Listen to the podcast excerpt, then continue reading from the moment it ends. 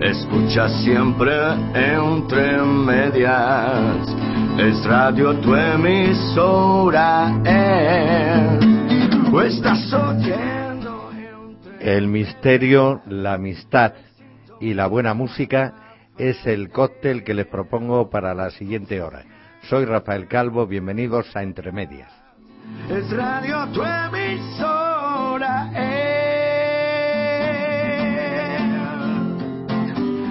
Radio tu emisora.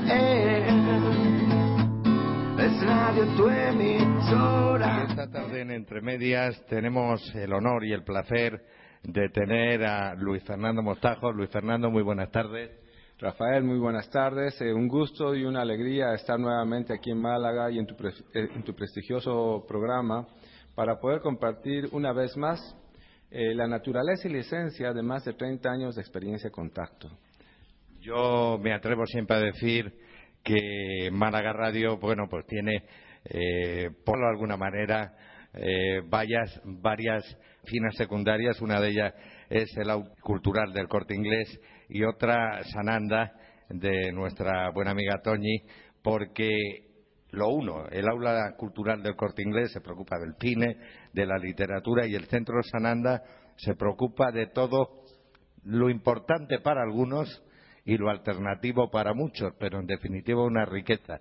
¿Qué puedes tú contarnos sobre tu presencia aquí en Sananda, sobre el centro en sí mismo y sobre las conferencias que vas a dar? No, en definitiva, tú lo has expresado muy bien, Rafael. Eh, centro Sananda es un centro que eh, alimenta el espíritu a través de la promoción de conferencias como la que yo eh, hoy por hoy me encuentro compartiendo y que refleja un poco un mensaje de esperanza y alternativa. De esperanza, ¿por qué?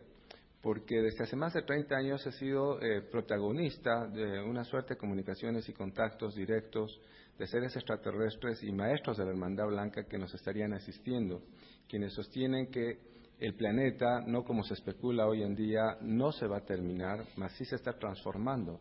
Y dentro de esta transformación nos toca a nosotros como seres humanos asumir, Rafael, un rol protagónico. Luis Fernando, eh, yo he oído tu mensaje, vamos a lanzar el mensaje a los oyentes de Entre Medias, pero se me ocurría un poquito haciendo de abogado del diablo a todos los, que transportáis lo que ellos quieren o eh, que los seres humanos llevemos a cabo, ¿no cumplís un poquito el rol de los antiguos profetas y, en definitiva, como los antiguos profetas, eh, bueno, pues la mitad de la sociedad les toma por chinados, por decirlo finamente? Quizás eh, en un tiempo hubiéramos podido presumir que es así. Sin embargo, hemos entendido y se nos ha manifestado de que eh, la naturaleza de estas experiencias han sido programadas y diseñadas para, hacer vivir por el común de la gente. Y siendo yo del común de la gente, Rafael, ¿por qué no yo? Eh, fíjate, yo estas experiencias las comencé a vivir a los 13 años, a una edad muy temprana. por lo mismo yo sostengo de que esta experiencia a mí no me ha cambiado, más sí me ha formado. Tener estos encuentros con estos seres de, luz, digo yo, porque su, alto contenido de mensaje espiritual eh, ha sido como, eh, por la corta edad en la que me encontraba, eh, como ir a escuchar al cura de la iglesia de nuestro barrio, algo casi normal. De tal manera que a mí me ha permitido integrar en la dinámica de vida que yo llevo de una manera muy natural. Yo tengo mi familia, tengo mi, mi propio trabajo, una empresa que dirijo ahí en, el país y en la ciudad en la que resido en América, en Bolivia. Así que cuando tuve estas experiencias ah, en la década de los 70, el 77 específicamente, nuestra ciencia todavía eh, recién se encontraba en pañales respecto a las posibilidades de vida en el universo. Pero hoy por hoy, eh, Rafael, eh, tú mismo has debido de constatar de que todas las semanas aparecen en la página de la NASA noticias de que se han descubierto nuevos planetas, de que científicos han logrado enviar ondas eh, eh, eh, o partículas a más de 300.000 kilómetros por segundo. O sea, nuestra sociedad ya ha roto lo que es la velocidad de la luz. que nuestra ciencia ha, desarrollado lo que es la, nanotecnología, creando membranas de invisibilidad, que nuestra tecnología también ha, desarrollado ya lo que es eh, la máquina de la transportación, eh, materializando y desmaterializando una partícula en otro lugar. Entonces, te decía Rafael y a, quienes nos escuchan, los parámetros que teníamos cuando yo inicié estas experiencias de contacto en la década de los 70 no son los mismos que los que tenemos hoy por hoy, porque nuestra propia ciencia se ha abocado a demostrarnos que vivimos y cohabitamos en eh, un universo inmensamente poblado de planetas eh, consecuentemente, eh, a través de mi experiencia, también poblado de civilizaciones no solo semejantes a la humana, sino superiores espiritual, tecnológica y moralmente. Luis Fernando, yo tengo fama de ser un periodista muy bajo, muy bajo. Entonces aprovecho lo que me está contando el entrevistado, eh, pues a mi favor. Y tú decías eh, que habían contactado contigo. Bueno, voy a tomar tus palabras. ¿Y por qué no conmigo? ¿Por qué no con un oyente? Eh, el normal de los, de los mortales no están preparados. ¿Cómo se realizó este primer contacto? Porque también es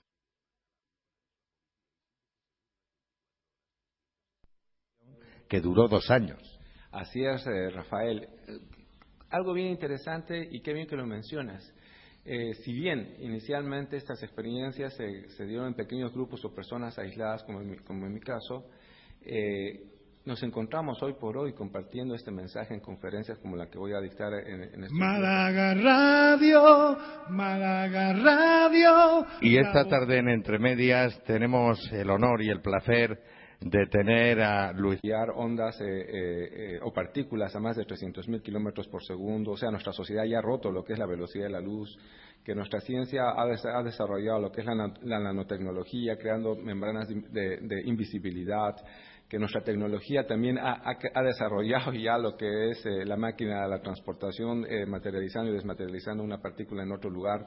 Entonces, te decía Rafael y a, quienes nos escuchan, los parámetros que teníamos cuando yo inicié estas experiencias de contacto en la década de los 70 no son los mismos que los que tenemos hoy por hoy, porque nuestra propia ciencia se ha abocado a demostrarnos que vivimos y cohabitamos en un, eh, un universo inmensamente poblado. Eso que te encuentras eh, con esos seres de otro planeta, se siente miedo, eh, se siente, bueno, aquí me dejo porque no tengo nada que hacer. ¿Cuál, cómo, cuál fue?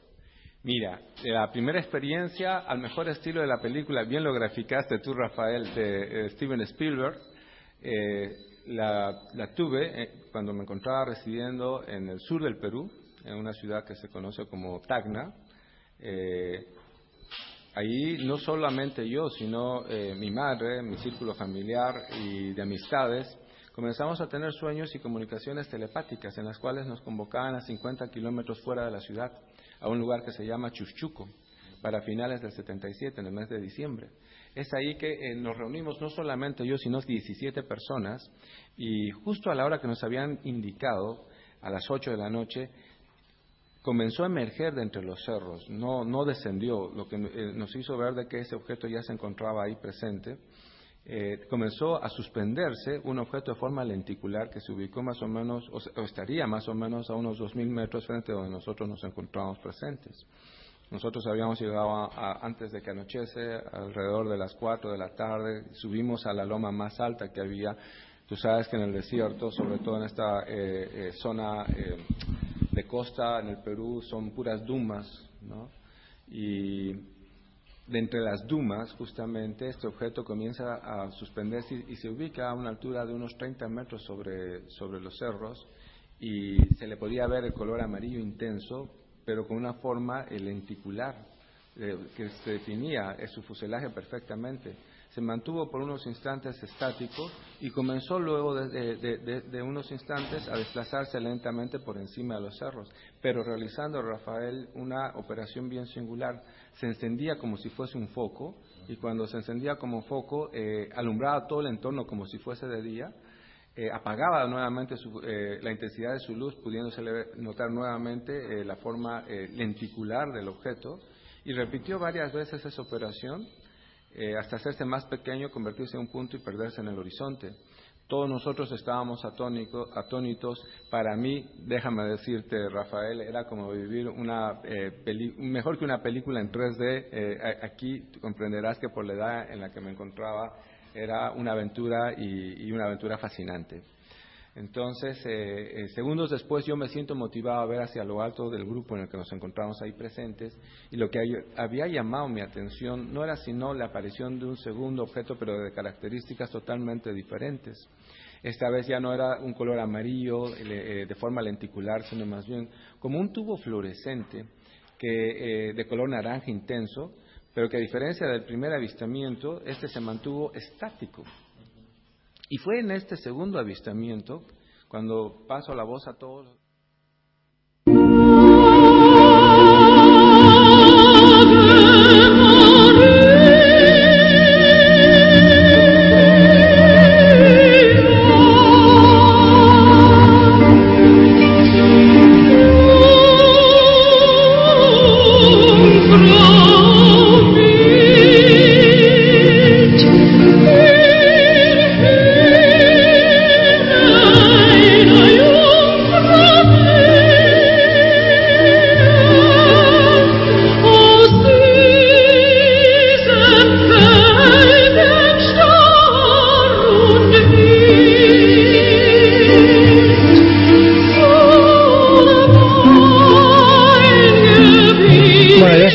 porque conocéis un poco los entresijos de este programa, que cuando hay una música así tan solemne es porque vamos a hablar de algo solemne. Y aquí nos gusta hablar de cosas interesantes a propósito de asuntos, cosas más desconocidas, de gente muy conocida, podemos eh, hacer.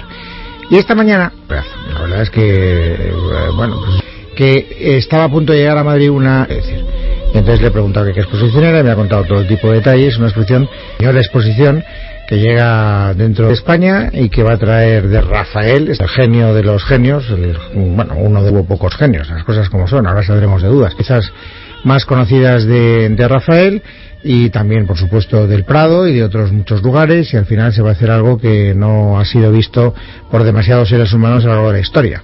¿O me equivoco, Carmen? No te equivocas porque vamos a tener la suerte en Madrid de poder disfrutar de una de las exposiciones más completas de este pintor de, que era de Urbino, este pintor italiano, Rafael, y que vamos a recibir ni más ni menos que 90 piezas del maestro italiano eh, en esta exposición que se ha organizado en colaboración con el Museo del Louvre, los dos los dos eh, comisarios del Museo del Louvre han trabajado estrechamente con, los del Prado y que vamos a poder disfrutar de, la, de una exposición centrada especialmente en la última etapa de producción del artista. Un recorrido cronológico por la actividad de, de este maestro y recordar además que era un magnífico retratista que. Estás oyendo entre medias en sintonía con Rafa Medias. Y esta tarde en Entre Medias tenemos el honor y el placer de tener a Luis Fernando Mostajo. Luis Fernando, muy buenas tardes. Rafael, muy buenas tardes. Eh, un gusto. Eh, nuestro cuerpo, nuestro cuerpo físico, nuestra mente realmente, ante eh, reacciones o situaciones extremas de nuestro entorno, bloquea bloquea, porque no estamos psicológica y a veces emocional o físicamente preparados para asimilar ciertas experiencias. Entonces, lo, prácticamente lo bloquea. Luis Fernando, me vas a permitir dos pequeñas bromas de cara a nuestros oyentes. Yo, afortunadamente, no existe la telepatía, porque si no, alguna amiga mía, el mensaje sería totalmente distinto y para mayores de 18 años y te iba a preguntar también otra pequeña broma. Tú estás dando conferencias eh, con tu mensaje por toda España. Mm, es obvio que en alguna eh, de estas ciudades son más receptivos al fenómeno, pero yo no creo que tú hagas comparaciones. Y te doy pie para que lo cuentes, porque tú has estado en una ciudad de otro planeta. Tú lo has dicho, eh, Rafael a raíz justamente de mi preparación, eh, fui eh, invitado para tener una experiencia no solo de contacto físico con ellos. Ellos me explicaron de que, siendo que el ser humano aprende por imitación desde que nace, eh, parte del propósito de, la presencia de estos seres y del desarrollo de distintas misiones de las cuales yo participo, era de que tuviésemos la oportunidad de eh, conocer el sistema de vida y organización en el cual estas civilizaciones se desenvuelven. ¿Para qué? Para que siendo, como decíamos, el ser humano por imitación que aprende desde que nace, al tiempo nosotros, Rafael, de, corroborar que existen civilizaciones como las de estos seres que han logrado superar ciertamente la enfermedad, eh, han logrado superar el hambre, han logrado superar la guerra, bien nosotros como seres humanos podemos lograrlo. Y, y soy testigo presencial de que existen civilizaciones que nos visitan, que viven en una armonía que es el ideal del hombre actual y que eh, ahora el reto, y esa es eh, eh, la trascendencia del mensaje que venimos compartiendo día a día en distintas ciudades ahora en, España, de que nosotros justamente asumamos ese, cambio y transformación. Fernando, me llamaba la atención de, de, una entrevista que te realizaba otro medio de comunicación sobre el comer, que hasta tienen una forma muy curiosa de alimentarse, algo que deberíamos de empezar a copiar enseguida, que es que saben lo que necesitan y en qué momento no, no se eh, ponen opíparamente ante una mesa y se lo comentó. Tú lo has dicho, Rafael. Lastimosamente, eh, los valores en nuestro sistema, o el sistema que hemos creado, están eh, muy alterados. Para estos seres han superado lo que es el deseo, el goce físico, por el, que, por el de la entrega y desarrollo espiritual. No que no lo tengan, sino que para ellos encuentran mayor placer en, dar a los demás. ya que tú lo estás comentando, en su sociedad sigue existiendo el sexo, me imagino que sí. Sí, sí, de hecho. Pero como te comentaba, eh, eh, ellos más que verlo como placer, lo mantienen para, eh, es decir, mantención de su propia especie. Y eh, como bien mencionabas, ellos se alimentan de extractos minerales y vegetales. Ellos tienen una suerte de máquinas, eso yo, ya lo pude ver en, mi viaje, en este viaje al que fui invitado a, participar. Eh, cómo ponen la palma de su mano en una especie de, escáner, eh, exactamente, y e, este escáner eh, determina cuál es el nivel de, vitaminas, de, minerales que requiere su cuerpo para el desarrollo de su metabolismo en ese día. Y eh, saca un extracto como una especie de jalea eh, eh, verde muy fluorescente que la ingieren y básicamente a través del desarrollo de, esa tecnología con los miles de años que le toma a cada especie evolucionar, han suprimido en su propia eh, en su propio organismo lo que son los órganos de desecho. O sea, están tan evolucionados que no tendrán políticos. ¿Cómo, cómo funciona Ese, el sistema es diferente. El sistema, ellos me han explicado que no es piramidal jerárquico, sino es más bien eh, eh, cooperativista, de tal manera que es horizontal. Cuando tú despiertas conciencia, eh, Rafael, no necesitas que segundas o terceras personas te digan qué y cómo cumplir tu labor. Cuando tú despiertas conciencia, eh, sabes explícitamente para qué estás en el aquí y en el ahora. O sea, tú tomas las riendas de tu destino con tus propias manos, el gobierno de tu vida con tus propias manos, dejas de depender de segundos y terceros y comienzas a cambiar los acontecimientos futuros no solo para bien tuyo, sino más importante, para bien de los demás. Esta sociedad se basa en eso justamente. Ellos identifican claramente el rol por el cual han nacido, pero cuando tú te das cuenta cuál es tu misión en la vida, también reconoces en los demás la parte complementaria eh, que, requieres para tu propia realización. Porque déjame decirte, Rafael, que nadie es lo suficientemente bueno que no tiene nada que recibir, ni lo suficientemente malo que no tiene nada que compartir. La vida se ha creado para que en esa máxima de dar y recibir podamos juntos verdaderamente crecer. Una pregunta tópica y típica. Los gobiernos de la Tierra ya han tenido contacto con estos seres, están entre nosotros. Tú comentabas que están desde siempre y huellas hay, eh, bueno, en la Biblia, en los textos sagrados hindús, disfrazadas o no, pero huellas hay. Así es, yo diría que sí, pero todavía se lo sigue manejando de una manera eh, tras bambalinas porque se diría que hay una lucha de fuerzas. Aún nuestra sociedad, nuestra humanidad, tal como la hemos concebido, está una suerte de polaridad y hay una suerte de intereses que no dejan que la información o el conocimiento por sí mismo pueda trascender al hombre de a pie, que es el, al que verdaderamente está orientado este mensaje. ¿Por qué? Porque simple y llanamente eh, eh, tú sabes de que la verdad hace libre al ser humano y, la mejor manera de poder, eh, para las grandes naciones, para las grandes potencias, de poder gobernar el colectivo de la humanidad es a través de mantenerla en la ignorancia. Tú tienes, también has escrito cinco libros que me gustaría que aumentases. Me gustaría que, nos metiéramos más a fondo en las charlas que vas a impartir aquí en Málaga. Así es, efectivamente, Rafael. Eh, soy autor de cinco libros.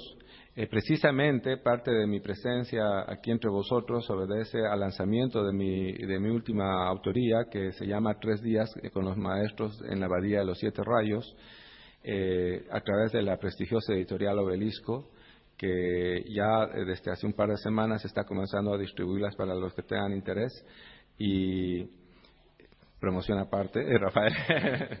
Pero el tema es que eh, en este libro comparto la naturaleza de una última experiencia. Tú sabes de que eh, mi experiencia no se circunscribió solamente, y voy a hablar de esto en esta conferencia, a lo que ha sido el contacto con los seres y guías extraterrestres, sino, y más importante digo yo, a seres terrestres como nosotros que viven en lugares inaccesibles para el común de la gente. Eh, o sea, una suerte de gobierno interno positivo del planeta. Una especie de Zambala. Exactamente, tú lo has definido de, manera perfecta. Eh, este, este Shambhala que está diseminado hoy por hoy en distintos lugares eh, de interés focal y energéticos, glándulas verdaderas en el planeta, está en ella en ella residen eh, seres iluminados, llamémosle así entre comillas, o sea que han podido comprender cuál es el rol de, su vida en, la Tierra y de la, Tierra en la creación. Y se han congregado en lo que se conoce como un gobierno positivo o la gran hermandad blanca, maestros verdaderamente, eh, que eh, seres iluminados que perfectamente han venido sosteniendo y precautelando algo trascendente e importante, Rafael. La historia el proceso de la historia de nuestra humanidad tal cual hoy por hoy el ser humano aún la desconoce. ¿Qué significa? Que estos maestros y seres con los que tuve la oportunidad de estar reunido en la cordillera de los Andes y en esto eh, se basa justamente este libro que comento, se ha presentado recientemente en Barcelona para toda España y Latinoamérica, se basa en una expedición a la que yo fuera invitado, a las entrañas mismas de la cordillera de los Andes, para llegar justamente a uno de estos centros, conocido por ellos como la Abadía de los Siete Rayos. Y eh, después de eh, una semana de, trayectoria por lugares inhóspitos, muy distantes de todo centro urbano, a más de 5.000 metros de, altura, pasando la mera cordillera de los Andes, llegué a un valle y en este valle existía eh, una suerte de pequeña comunidad de seres, eh, ancianos maestros verdaderamente, que eh, formaban una suerte de consejo. Y en, esta, en, este, en estos tres días que se me permitió convivir con ellos, tuve la maravillosa oportunidad de recibir mucha información referida a lo que es el manejo consciente de las energías, por lo mismo yo desarrollo ahora talleres que se llaman eh, eh, talleres de redimensionamiento y de activación e iniciación solar, porque ya ellos entonces me hacían mención de que todo se circunscribía y, eh, entraba en sintonía y en sincronía con las frecuencias y emanaciones de energía que llega del logos, o sea, del sol. Y en la medida en que nosotros, los mismos científicos hoy por hoy están demostrando que eh, todas las tormentas solares afectan incluso hasta el comportamiento humano y ionizan el medio ambiente eh, eh, y muchos acontecimientos, incluso históricos, los están relacionando con, estos ciclos solares que han venido aconteciendo en la Tierra. Pues es verdad, Rafael. Luis Fernando, esta civilización, que todavía no, hemos dicho el nombre del planeta en el que tuviste la suerte de estar, es un ejemplo, todos nacemos en esa oscuridad, mientras seguimos manteniendo esos miedos, no podemos llegar a, su manera de entender la vida, a su manera de vivir. Bien lo has expresado, Rafael. Eh, la primera y gran prueba que cada ser humano tiene en su vida es el mismo. O sea, en la medida en que nosotros tenemos la capacidad de sobreponernos a nuestras propias debilidades, a nuestros propios fantasmas, a nuestros propios demonios, es que vamos a lograr trascender eh, esas limitaciones y, vernos en nuestra verdadera dimensión, así como humana divina. Algo muy atrayente es que esta civilización, eh, por lo que tú dices, que sabe lo que tiene que hacer en cada momento, tiene realmente el libre albedrío, no el libre albedrío que tenemos los terrestres. Así es, y bien lo has expresado. Eh, si no existiese el libre albedrío eh, en el universo, Rafael, estos seres hubieran llegado directamente y hubieran contactado eh, con, todo el mundo y les hubieran dicho lo hermoso que es vivir en paz, en armonía, de manera directa.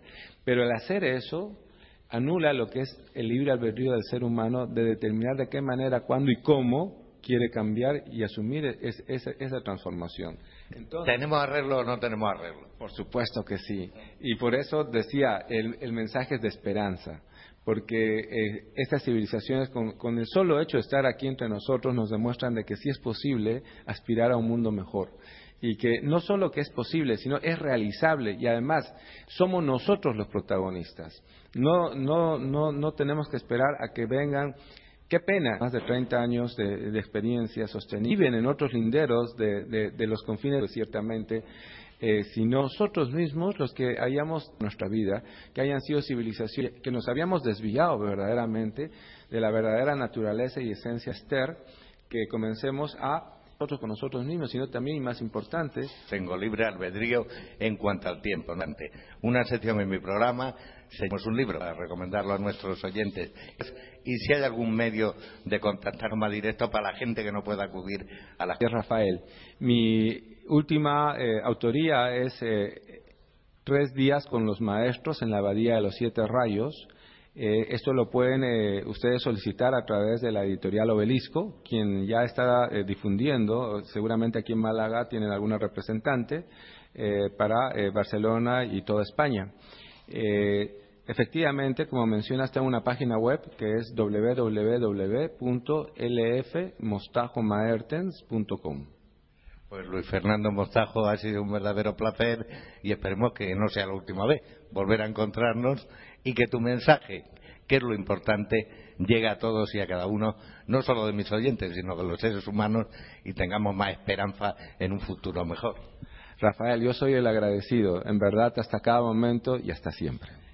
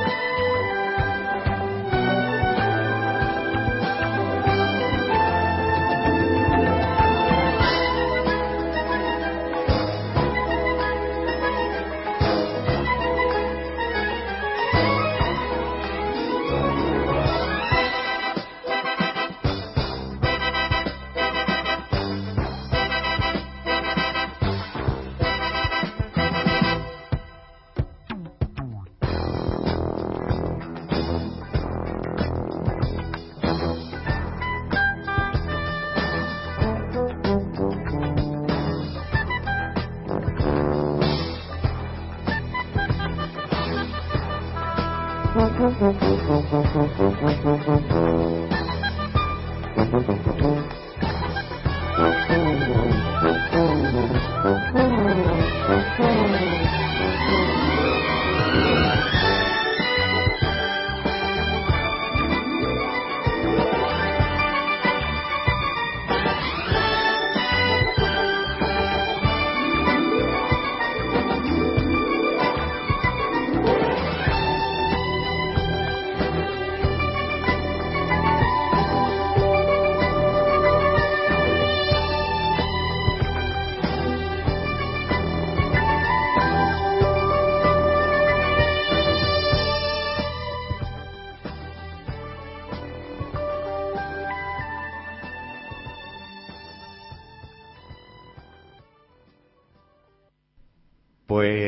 nuevamente en Entre Medias estamos con unos buenos amigos. Esto no deja de ser como, como la sala de estar de su casa, pero en fin, sin floreros ni cosas inútiles. Aquí únicamente utilidad y vamos a saludar, eh, bueno, vamos a empezar por la dama, la voz eh, cantante de Ragunda, Judith. Muy buenas tardes. Hola, buenas tardes. Sergio, muy buenas tardes. Hola, buenas tardes. Que Sergio ha venido además con un regalito para mí, para que disfrute hoy especialmente este entre medias y para nuestro controlador no aéreo, sino la persona que está en los mandos de control, Felipe Franco. Y también saludamos a Manuel, don Manuel. Me han dicho, ¿por qué me han dicho que le llame don Manuel? Hombre, porque es aquí el que nos une a todos, el alma mate, el jefe, don Manuel. Mm, ya sabes que yo mm, me gusta mucho dar vueltas a lo que me cuentan. Entonces quiero entender que don Manuel es el encargado de habituallamiento de cuando llegan a esas jack session que hacéis vosotros en vuestra casa y tiene que llegar un, un, camión o dos de cervezas, el encargado es Manuel, ¿no? Siempre, siempre, sí. Por ahí van los tiros. el habituallador general de, de todas nuestras ratitos allí tan buenos. ¿no? Los oyentes míos ya lo saben y además, si no lo saben, se los recomiendo que Ragunda suena distinto y suena muy bien. Ya lo vieron ustedes la primera vez que estuvieron aquí. Pero suena distinto o va a sonar distinto el concierto que tenéis en la Caja Blanca de, por ejemplo, cuando estáis vosotros, porque aquí vamos a disfrutar de algún semidirecto que tiene tela, ¿eh? como se dice aquí. Pues sí que va a ser distinto, porque tenemos unas colaboraciones con un montón de gente bastante, bastante buena, como es eh, nuestro amigo el zurdo, Ale de Vicios Caro, eh, también va a estar nuestra Teresita Alba, eh, bueno, ella tiene su grupo y... Extraños. extraños también que van a estar colaborando, porque uno de los temas nuestros que se llama La Obertura, originalmente es Mía Lesbia. Es un tema que es una canción de amor creada en el año 54 antes de Jesucristo, es en latín y entonces lo vamos a hacer con una, una coral de 12 personas que va a ser algo muy diferente, que lo que tendremos que sea diferente, que nada se haya escuchado, pero haciéndolo en coral eso va a sonar rotundo. Sergio, ¿y por qué te fuiste al latín precisamente, que es una de las lenguas desde siempre más sonoras, porque el canto gregoriano lleva siglos y hay obras maestras en latín. Pues eh, tiene su, su parte. Pienso que el latín nos une a todo en principio y culturalmente mm, es una pena que se vaya perdiendo. Luego, sonoramente, eh, caza muy bien, caza, entonces queda onomatopédicamente perfecto, es muy musical. Suena raro, las cosas como son, la gente se te queda mirándote con los ojitos redondos diciendo, coño, ¿esto qué es? Pero bien, la verdad que sí. Yo te puedo todavía recitar partes de, de la misa en el ritual antiguo en latín y tenía más sonoridad. La gente yo creo que se quedaba más en lo que estaba, ¿no?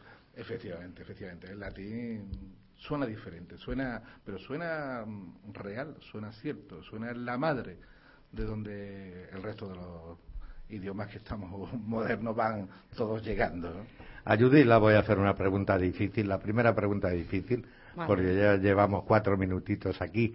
¿Qué hay que hacer como profesional para que tu voz salga de lo más profundo? Yo creo que, que del estómago y suene como suene. ¿Qué cuidados tienes que tener con tu voz?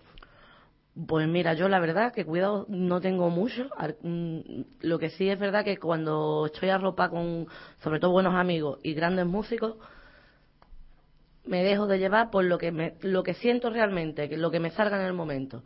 Pero no suelo yo cuidarme mucho porque suelo beber con, con hielo, suelo fumo bastante, o sea que un cuidado como el que debería de llevar hago casi todo lo contrario, pero sí que es verdad que cuando estoy entre amigos y con buenos músicos se produce esa chispa, ¿no? La magia y ahí vamos para adelante. Tú estás hablando de, de algo mágico y yo me atrevo a descubrir que hasta tus propios compañeros lo han comentado fuera de micro, pero en alguno de esos temas improvisados que van a disfrutar nuestros oyentes se han quedado impresionados con cómo lo haces, cómo coges.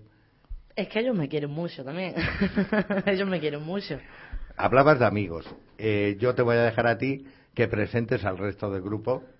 Hombre, pues mira, eh, como Ragunda está Manuel Cibanto, está Sergio Selma, que son para mí los pilares básicos de Ragunda, y luego está Damián, que es un magnífico bajista, y Gaby, que te voy a decir que es un fenómeno, es un showman, canta divinamente, toca la flauta, y luego soy yo la que, la que por hacer una presentación, la gallonda mental la que menos vergüenza tiene, me parece a mí.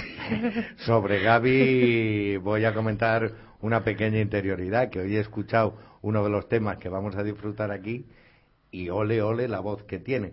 ¿Se la cuida o hace lo que tú? Hace igual que yo. hace, hace lo que yo. Hay que hacer eso para tener la voz no, no, creo que... Es que tenemos armas de rockero, yo creo. Por lo del don, a don Manuel le voy a hacer una pregunta. Mm, ¿Tú tienes alguna comisión? ¿Te han dado algún eh, cohecho que ahora está muy de moda? Loterías y apuestas del Estado, porque el primer tema que vamos a escuchar y que me gustaría que comentases a mis oyentes se llaman las loterías. ¿Cómo va esto? Sí, bueno, eso me gustaría cobrar las comisiones, pero vaya, por desgracia no puede ser. Bueno, va así, lo hacemos, sale como sale, nos sale poco a poco, nos va saliendo y al final pues salen los temas. Si es por ahí por donde me preguntaban, no sé, no, me perdí un poco el, el tema, el tema que contabas en el tema porque te has quedado con el reintegro, cómo salen los temas o salen con esa espontaneidad y por decirlo de alguna manera del alma. Pero ¿qué queríais expresar con este tema? Bueno, pues no, como somos nosotros realmente, no tampoco buscamos expresar algo en concreto, sino no, lo que nos sale. Pues vamos a escuchar las loterías y después lo desciframos en, comunidad, mis oyentes y nosotros.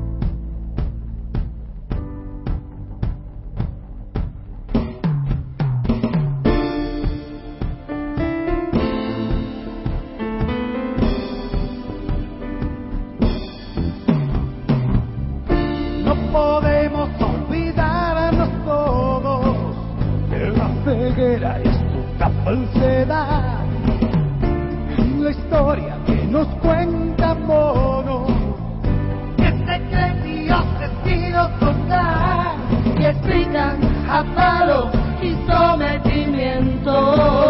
Lo que lo quiero siglo tardar y esconden con guerra ese sufrimiento de los que piden tan solo participar. Sabes lo que ocurrió? Busca y demuestra la solución. Nuestra historia nos la narró.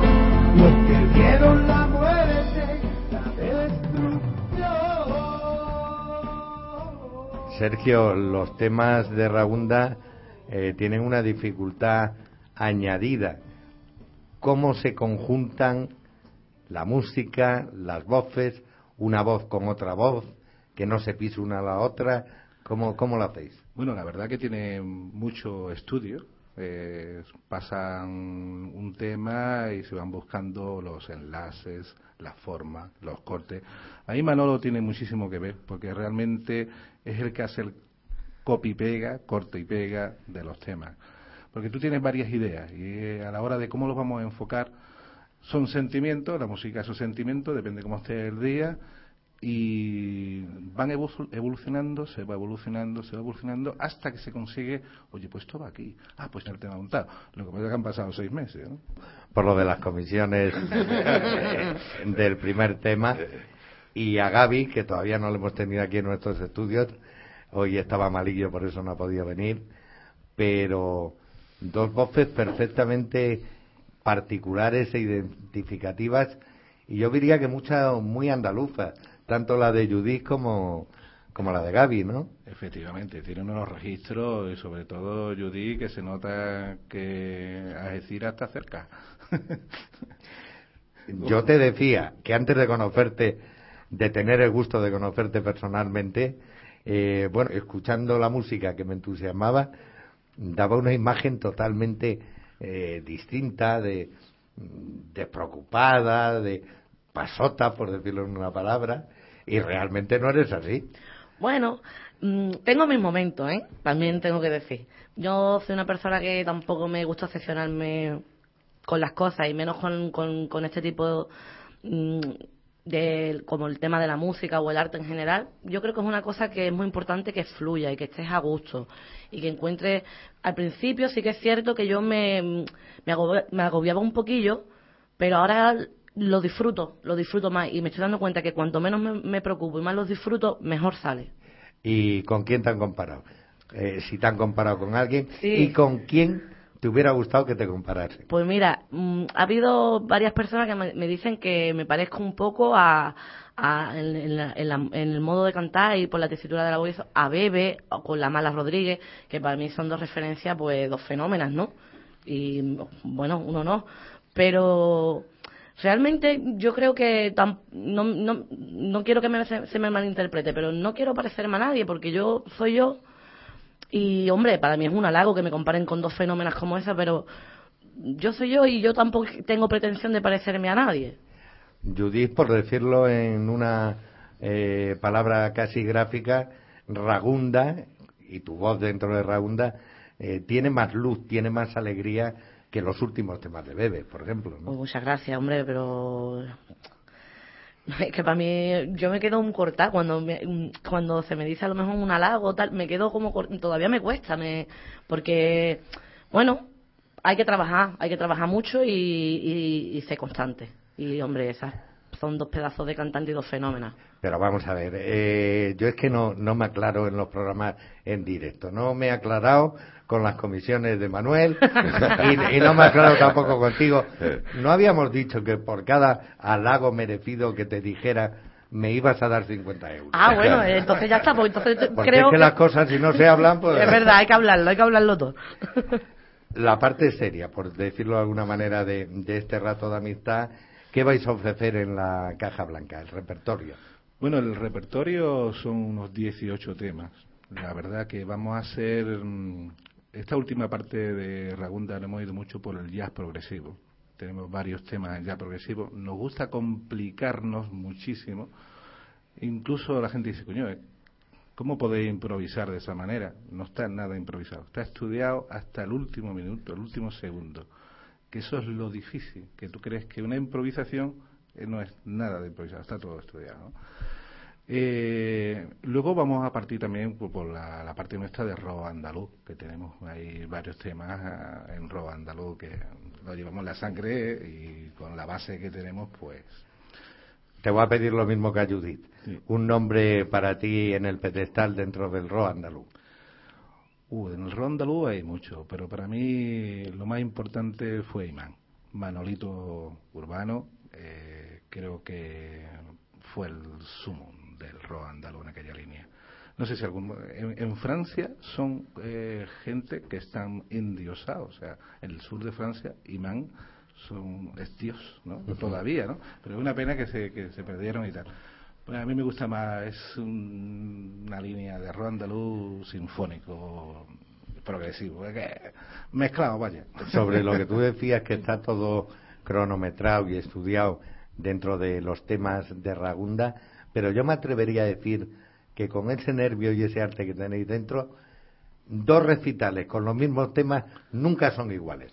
Si alguien me contradice, serán iguales técnicamente, pero no fluye la misma energía. Eso es cierto, porque hoy es un día diferente al de mañana. Yo sé mañana, en vez de con el derecho, es con el izquierdo. Eso no lo sabemos. Son sentimientos. La música es que también realmente está viva, ¿no?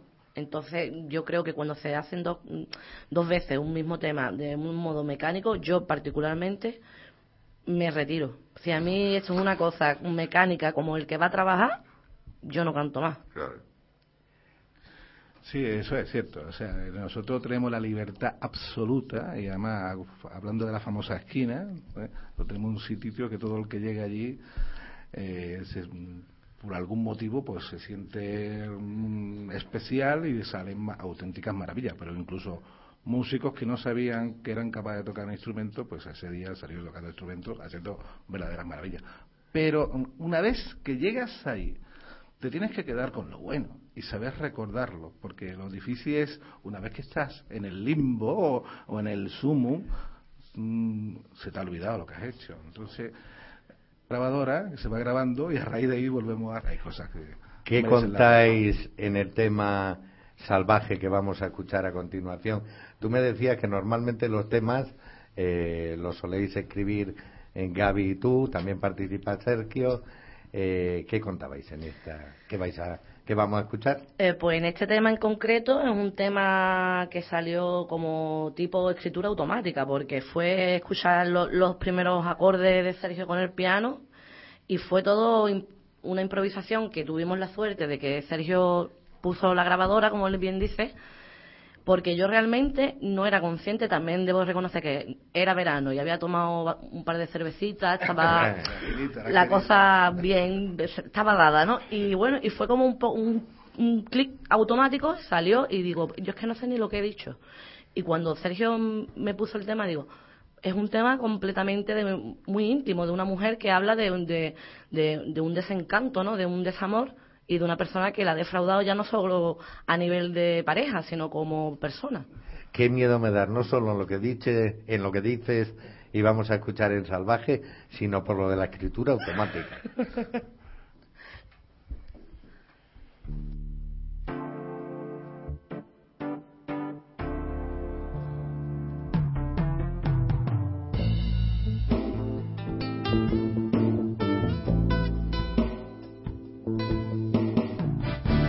salvaje que viene en el aire.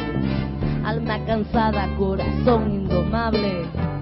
Perdí mi fe y encontré habilidades. Dormí en la playa como los animales. Me mataste y luego no me buscaste. Y viniste a abrirte y registraste. Se perdió mi amor y todo tu coraje. Tú ya sabes que no tiene más que darle. Son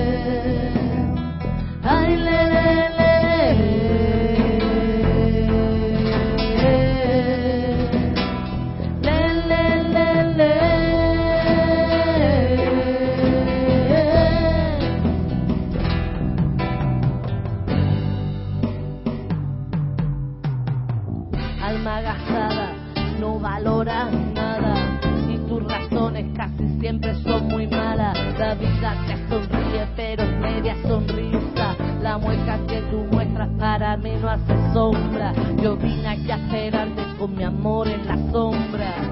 Aquí tumbada pa' que venga a recordarme. Vas a saber lo que es amar y hartarte. Vas a saber lo que es amar y hartarte. Que rebalaje viene muy salvaje. Que quiere el yo tengo ante encontrarte. Y no me digas que más quieres Aquí el orgullo yo lo dejo atrás.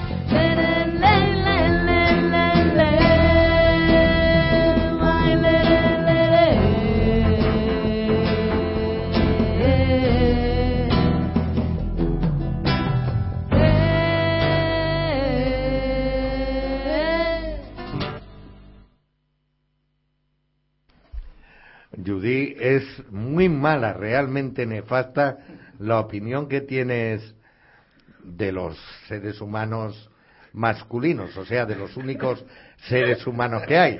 No, hombre, no con todos, con algunos. Algún tiro me han dado que me ha, que me ha, que me ha tocado un poco el ala, pero bueno, como todo el mundo, pero no de todos. Hay, hay de todo, gracias a Dios. Hay personas encantadoras, hombres y mujeres, y hay otros que, bueno, no son tan encantadoras y hay que ponerle el puentecito de plata.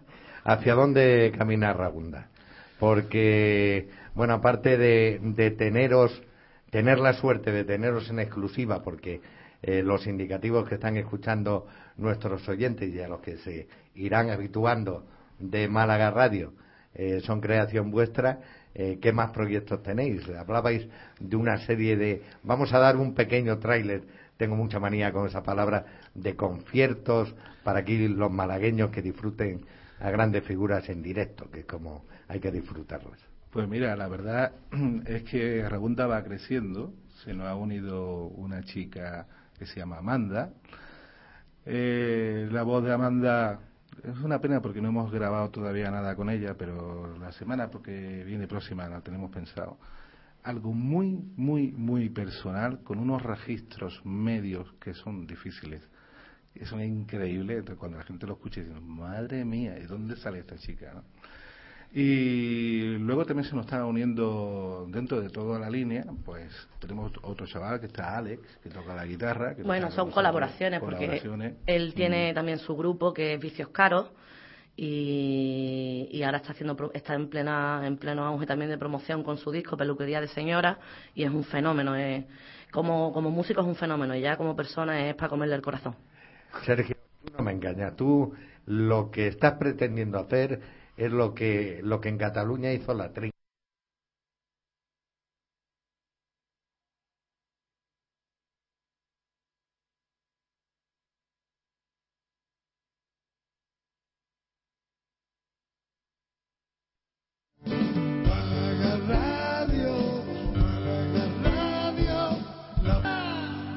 Señor Robles, queremos equilibrar las derramas Y el plazo. Algo. En el estudio 41, con nuestro amigo Frank. Los domingos estamos haciendo una jam para aquellos que, A aquella que nos grandes gusta, valores. ¿eh? Bueno, pero que no se ha notado. ¿eh? Y, y luego, Tapadito es eh, un musical. Por eso se está juntando mucha gente para hacer algo realmente importante. Ni siquiera la mitad de las partituras todavía se están funcionando. Pero eso quiero que para el año que viene hacer algo. yo espero que no me toque bailar Habrá. Pues Sergio, eh, don Manuel y Judith, representantes aquí de Raunda, ha sido un verdadero placer y vamos a terminar con algo muy andaluz, con una bulería. Yo creo que, que eso no hay ni...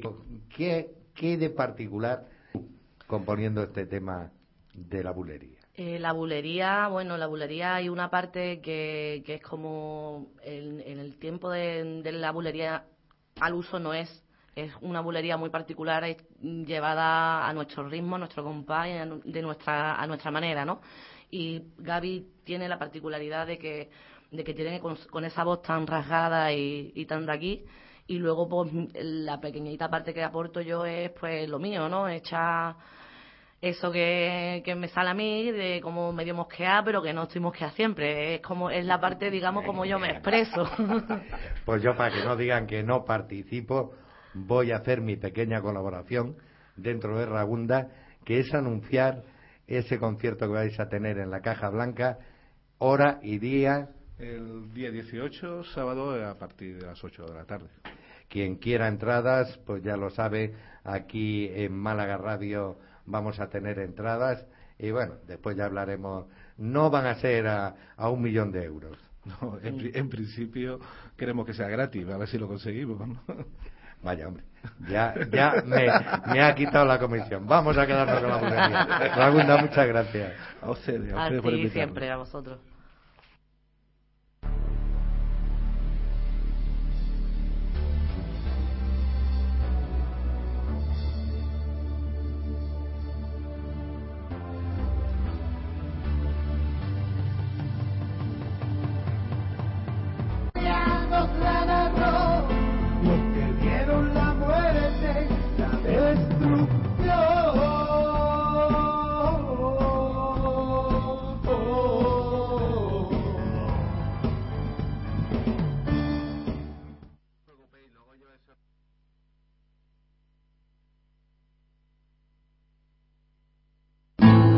Estás oyendo entre medias, en sintonía con Rafael. Escucha siempre entre medias, es radio tu emisora. Eh. O estás oyendo entre medias, en sintonía Rafael. Escucha siempre entre medias, es radio tu emisora. eh. Es radio tu emisora. eh. Es radio tu emisora.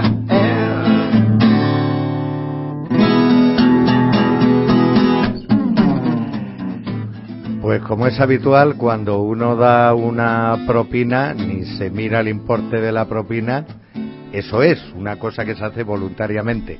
O sea que tienen hoy ustedes ración doble de mí y además tenemos mucho gusto en hacer este entre medias muy especial porque hoy hace un año de que comenzó el movimiento 15M, un movimiento que aglutina muchas inquietudes, que aglutina muchas esperanzas también y que hoy vamos a debatir y en primer lugar por, por agradecer de alguna manera la presencia del movimiento 15M vamos a saludar a José Ruiz, muy buenas tardes. Hola, buenas tardes. Representante, igual que Pablo Contreras, buenas tardes. Hola, ¿qué hay? De la Comisión de Educación Económica. Yo voy a saludar también a Antonio de la Tierra, muy buenas tardes. Buenas tardes a todos. José Manuel Torresano, muy buenas tardes. Hola, buenas tardes. Luis de Benito, muy buenas tardes. No contestamos, pensar en él. Y Felipe Franco, buenas tardes. Buenas tardes. Usted- Buenas tardes. Ahora. Ahora todos a la vez, muy bien.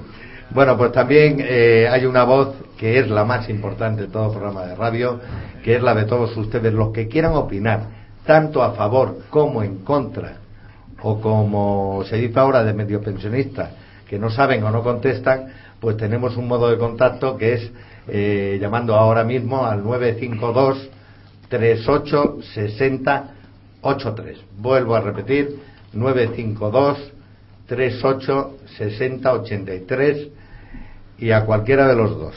¿Cómo se puede educar a la gente en la economía? ¿Hay alguna manera, eh, podemos empezarlo desde pequeñitos? Porque a, a los que tenemos cierta edad, pues nos daban la propina cuando querían, cuando éramos buenos y demás. Antes, desde luego, no existía. ¿Qué, pretendéis?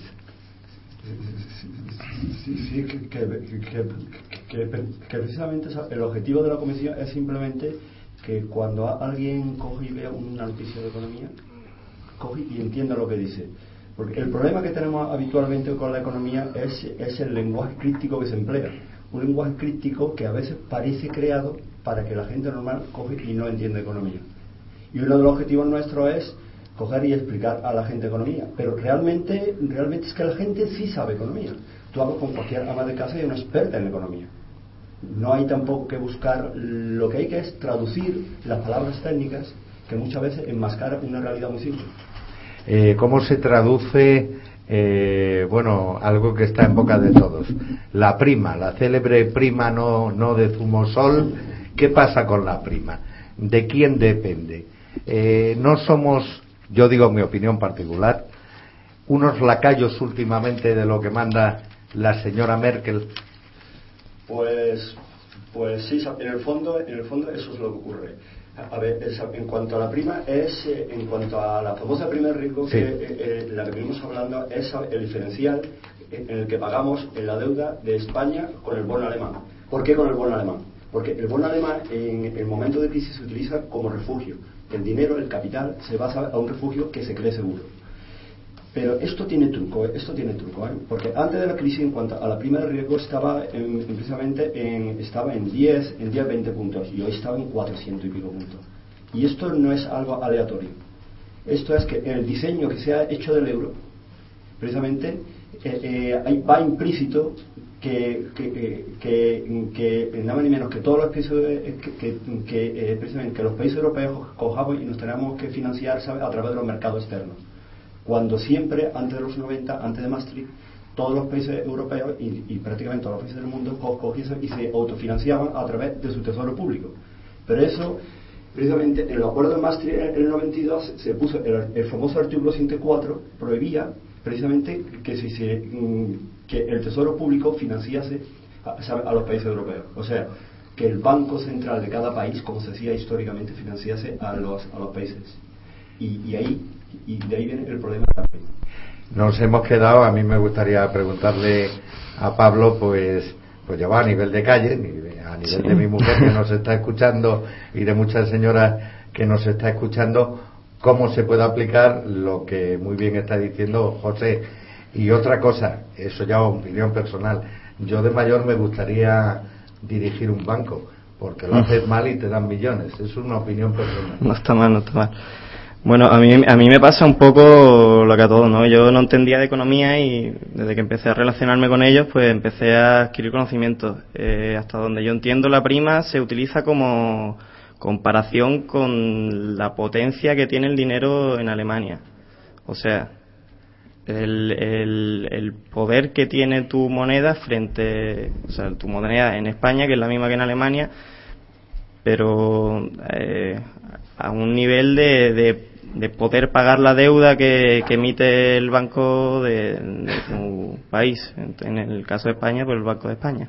Oye, ya los dos ha logrado algo el movimiento 15M, porque parece eh, lo que en Valencia tiene tanta especialidad.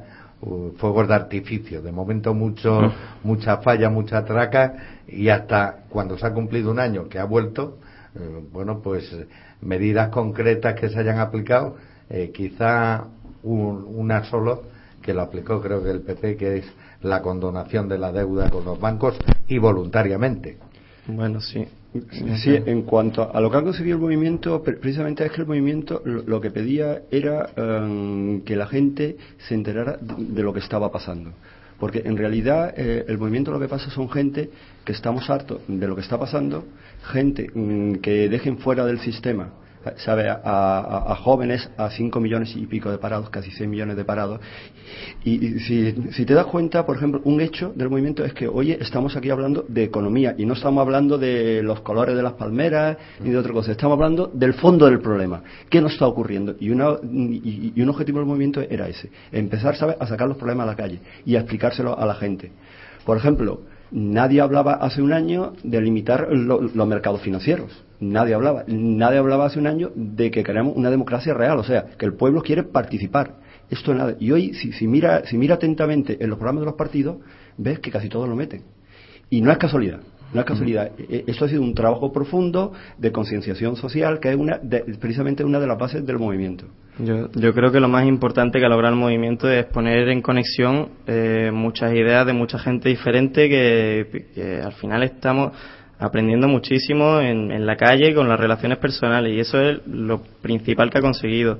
Y luego hay otro problema que, que también se le exige como mucha celeridad y en mi opinión particular los cambios sociales y los cambios en, en- en el mundo en el que vivimos son eh, paulatinos y, y todos estamos aprendiendo a manejarnos y a, y a relacionarnos entre nosotros. Entonces, también hay que pedir un poco de paciencia a, la gente que, que exige ahí. Pues saber lo que quiere la gente del movimiento 15M que tenemos hoy aquí en nuestros estudios. El número de teléfono es 952 38 6083 y bueno, ya para que empiecen también a ser esto una tertulia, eh, la actitud en general, ya sabemos que es un grupo heterogéneo, a veces nos ha perjudicado. Por ejemplo, ha habido un manifiesto vuestro, creo que en Madrid, contra eh, las 15 mentiras del movimiento 15M, el periódico La Razón, que lo sacaban portada y parece ser que, que no os lo habéis tomado ni medio bien.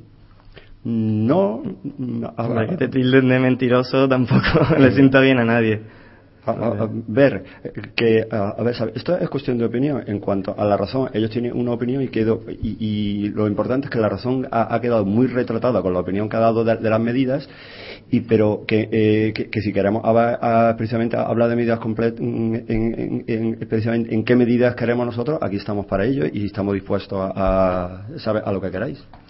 Sí, bueno, yo antes ha preguntado el señor locutor una cosa muy curiosa. A mí me gustaría ser banquero. Mira, a mí también. El Banco Central Europeo, con dinero de todos los europeos, son tan canallas y tan ladrones que se lo prestan o se lo regalan a los bancos privados europeos, que son los causantes de la crisis, al 1%. Y esos bancos privados europeos, españoles, unos cuantos, compran deuda pública española o griega al 7 o al 10%. Y la española con seguridad de que lo van a cobrar. Así soy yo también banquero. Yo soy analfabeto, cateto, burro y nunca he visto, no sé sumar dos y dos. Pero sí sé que si a mí me prestas tú al 1% y yo compro deuda al 7, siempre gano dinero y además seguro. Eso me parece un latrocinio y es un delito y no estamos en un sistema capitalista, estamos en un sistema criminalista. Que los criminales financieros banqueros y especuladores de copia, seguro, etcétera, se están forrando con el hambre de la gente. Así de clarito. Y esto es, ya digo, porque el sistema capitalista como principio tiene, tú fundas una empresa y otra, tú tienes éxito, para ti te lo ganas y perfecto. Yo, fracaso y es mi problema. No, como los bancos que han creado la crisis fracasan, roban los, los políticos, PP, que son ladrones, y el PSOE, otros ladrones, roban el dinero de los españoles y se lo dan a la banca así, al nada, al cuatro no, al nada porque no devuelven. Esto es la situación actual. Bueno, yo en, en tal caso tendría que cambiar lo que he dicho antes. No quiero ser banquero. Yo sí. Prefiero apellidarme Botín. Luis, ibas a participar también. Eh, pues no sé qué decirte. En principio, eh, lo, que, lo que dice Antonio tiene mucha razón. Y además co- es peor todavía porque con independencia de lo que compren y vendan después un 7%, como Bankia, que además van a hacer con un interés que después veremos si se cobra o no se cobra, pero maquillaje.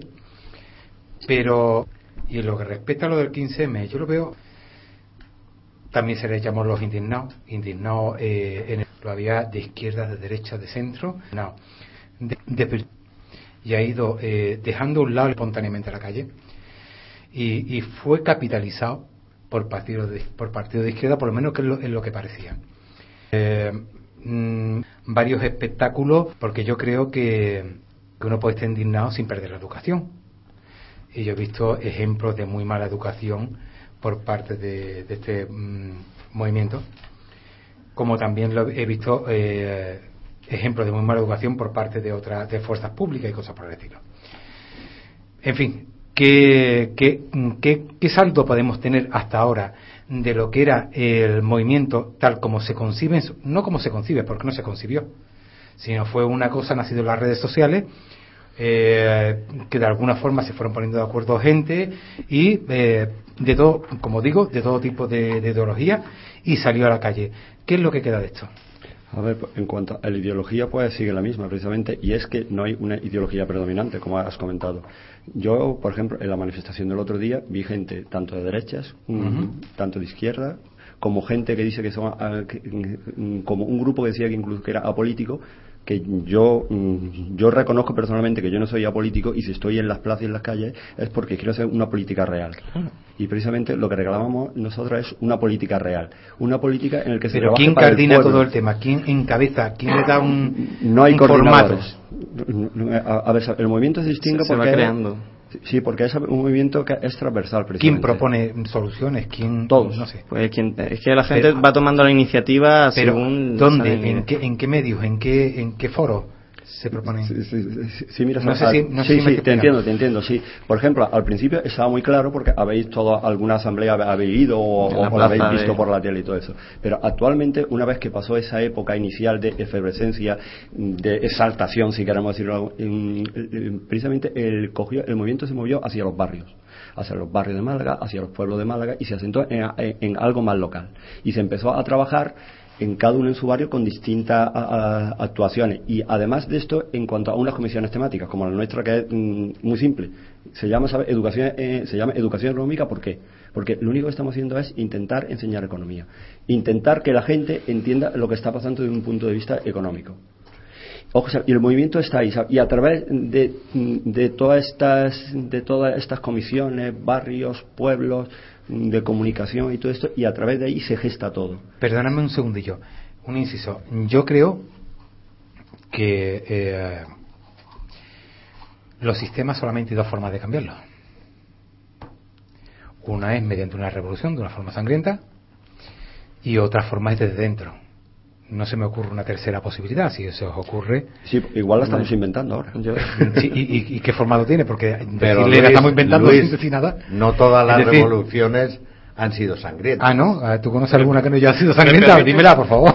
¿Me permites, al margen de revoluciones o no, yo sí digo una cosa, ahora voy directo al 15M.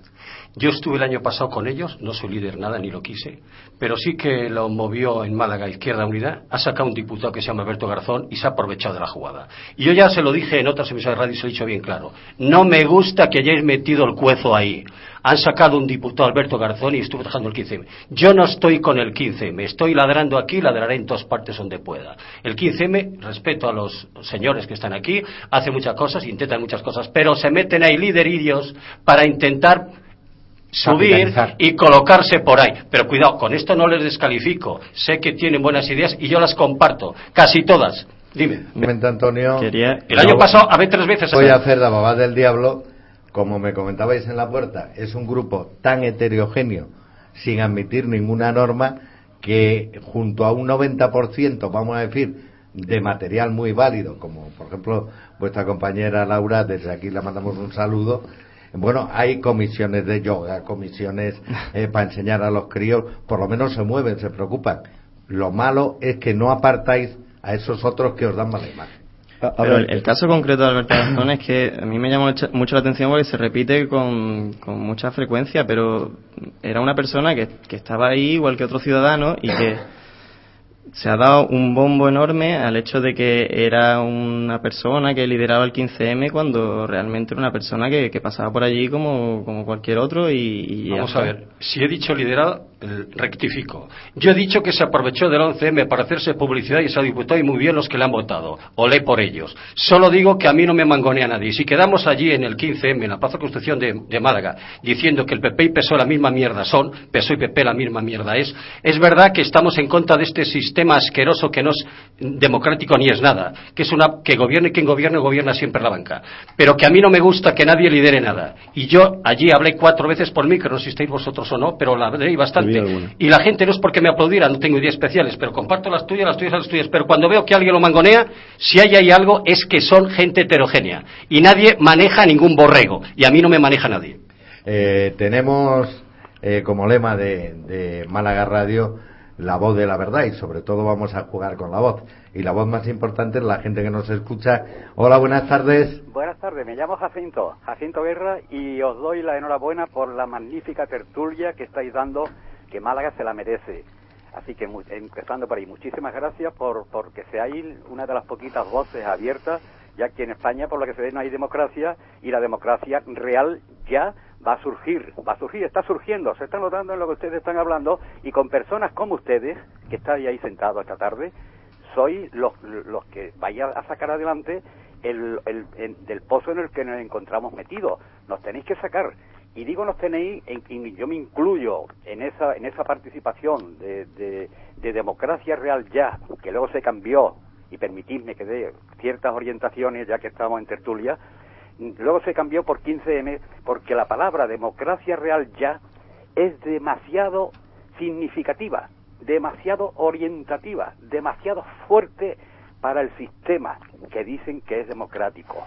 Entonces cambiaron, cambiaron y metieron dentro de ese gran movimiento, glorioso para mí movimiento de democracia real ya que está vivo todavía por lo que estoy oyendo, el- entonces me- introdujeron a los perros flautas, los introdujeron dentro para cargarse precisamente esa idea maravillosa. Los Pero, pero, Jacinto, ¿qué entiendes tú por perro flauta? pues entiendo a los antisistemas, pero no a los verdaderos antisistemas. Los verdaderos antisistemas somos nosotros, que no estamos de acuerdo con este sistema que hay, sino los que no quieren absolutamente nada, que haya una anarquía total donde no haya mm, mm, absolutamente orden ni prevalezca el sentido común, sino el- la ley del más fuerte, la ley de la selva, y, y eso están mandados y pagados los sus líderes, están pagados por los banqueros.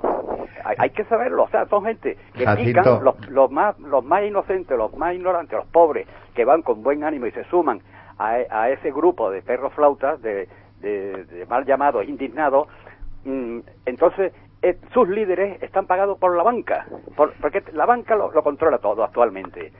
La banca, Jacinto, eh, perdona que te interrumpa porque el tiempo es limitado, pero yo te voy a decir una cosa. Si hubieras compartido aquí un cafelito con José y con Pablo, eh, no coinciden en nada de lo que estás diciendo. Y la mayoría de, de los que pertenecieron o pertenecen a este movimiento, como mis hijos que están en él, son gente que se preocupan de los demás. Estamos diciendo que los añadidos a veces es lo que perjudica, pero no en general el movimiento 15M, por lo menos en mi opinión. Hombre, es lo que yo estoy diciendo, que, que, gracias a que existe el movimiento Democracia Real Ya, pues la, la, la llama sigue viva. Y, y yo aconsejaría al grupo general, al grupo general, se llame Democracia Real Ya, que me encanta, o se llame 15M, que ya está manipulado por la banca, que mm, aquí en Málaga, por ejemplo, tenemos a líderes, uno de ellos lo, tienen ustedes o dos ahí sentados. Uno, por ejemplo, para ser portavoz, no, vamos, le daría vida y le daría mo- movilidad a, a- a- a ese movimiento que se llama Antonio de la Sierra González. Ese señor, cuando habla, habla con el corazón. Ese señor no está dirigido por nadie. Es ácrata, precisamente, que, que no tiene nada que ver con anarquistas de estos que le pegan fuego a, a por saco. Eh, ser ácrata es otra cosa. Por, eh, por un sistema instituido, todos los partidos están conchavados entre sí, como estamos viendo, es porque están dirigidos por los banqueros. Jacinto, la caja de vino que me había dicho que había mandado hoy. Bueno, pues. aquí tienes a dos de mm, Yo representantes del movimiento. Me acuerdo mucho este joven en Malagueño que lo veo otro líder fundamental, Málaga, aunque él es de la parte de Valladolid, creo, muy preparado, muy joven, eh, gran valor que hay que aprovechar. Jacinto, Es- es- pues- Perdona, un momento, yo termino en el tenéis toda la tarde, vamos que no, no quería llamar porque digo, bueno, esto está muy interesante. Quiero dar una pequeña lección, algo innecesario también para Cuidado que aquí tienes un experto en el tema, ¿eh? Te puede responder. Hazle la pregunta a él y hacer un diálogo entre, ¿Cómo se entre vosotros. El economista vuestro. Eh, José Ruiz. José Ruiz. Bueno, pues José Ruiz sabrá, debe saber quizás, va a saber algunas cosas, otras no las sabe, porque entonces yo diría que, que, no, lo, no lo saben ni en media España. Bueno, ni en media España ni en media Europa.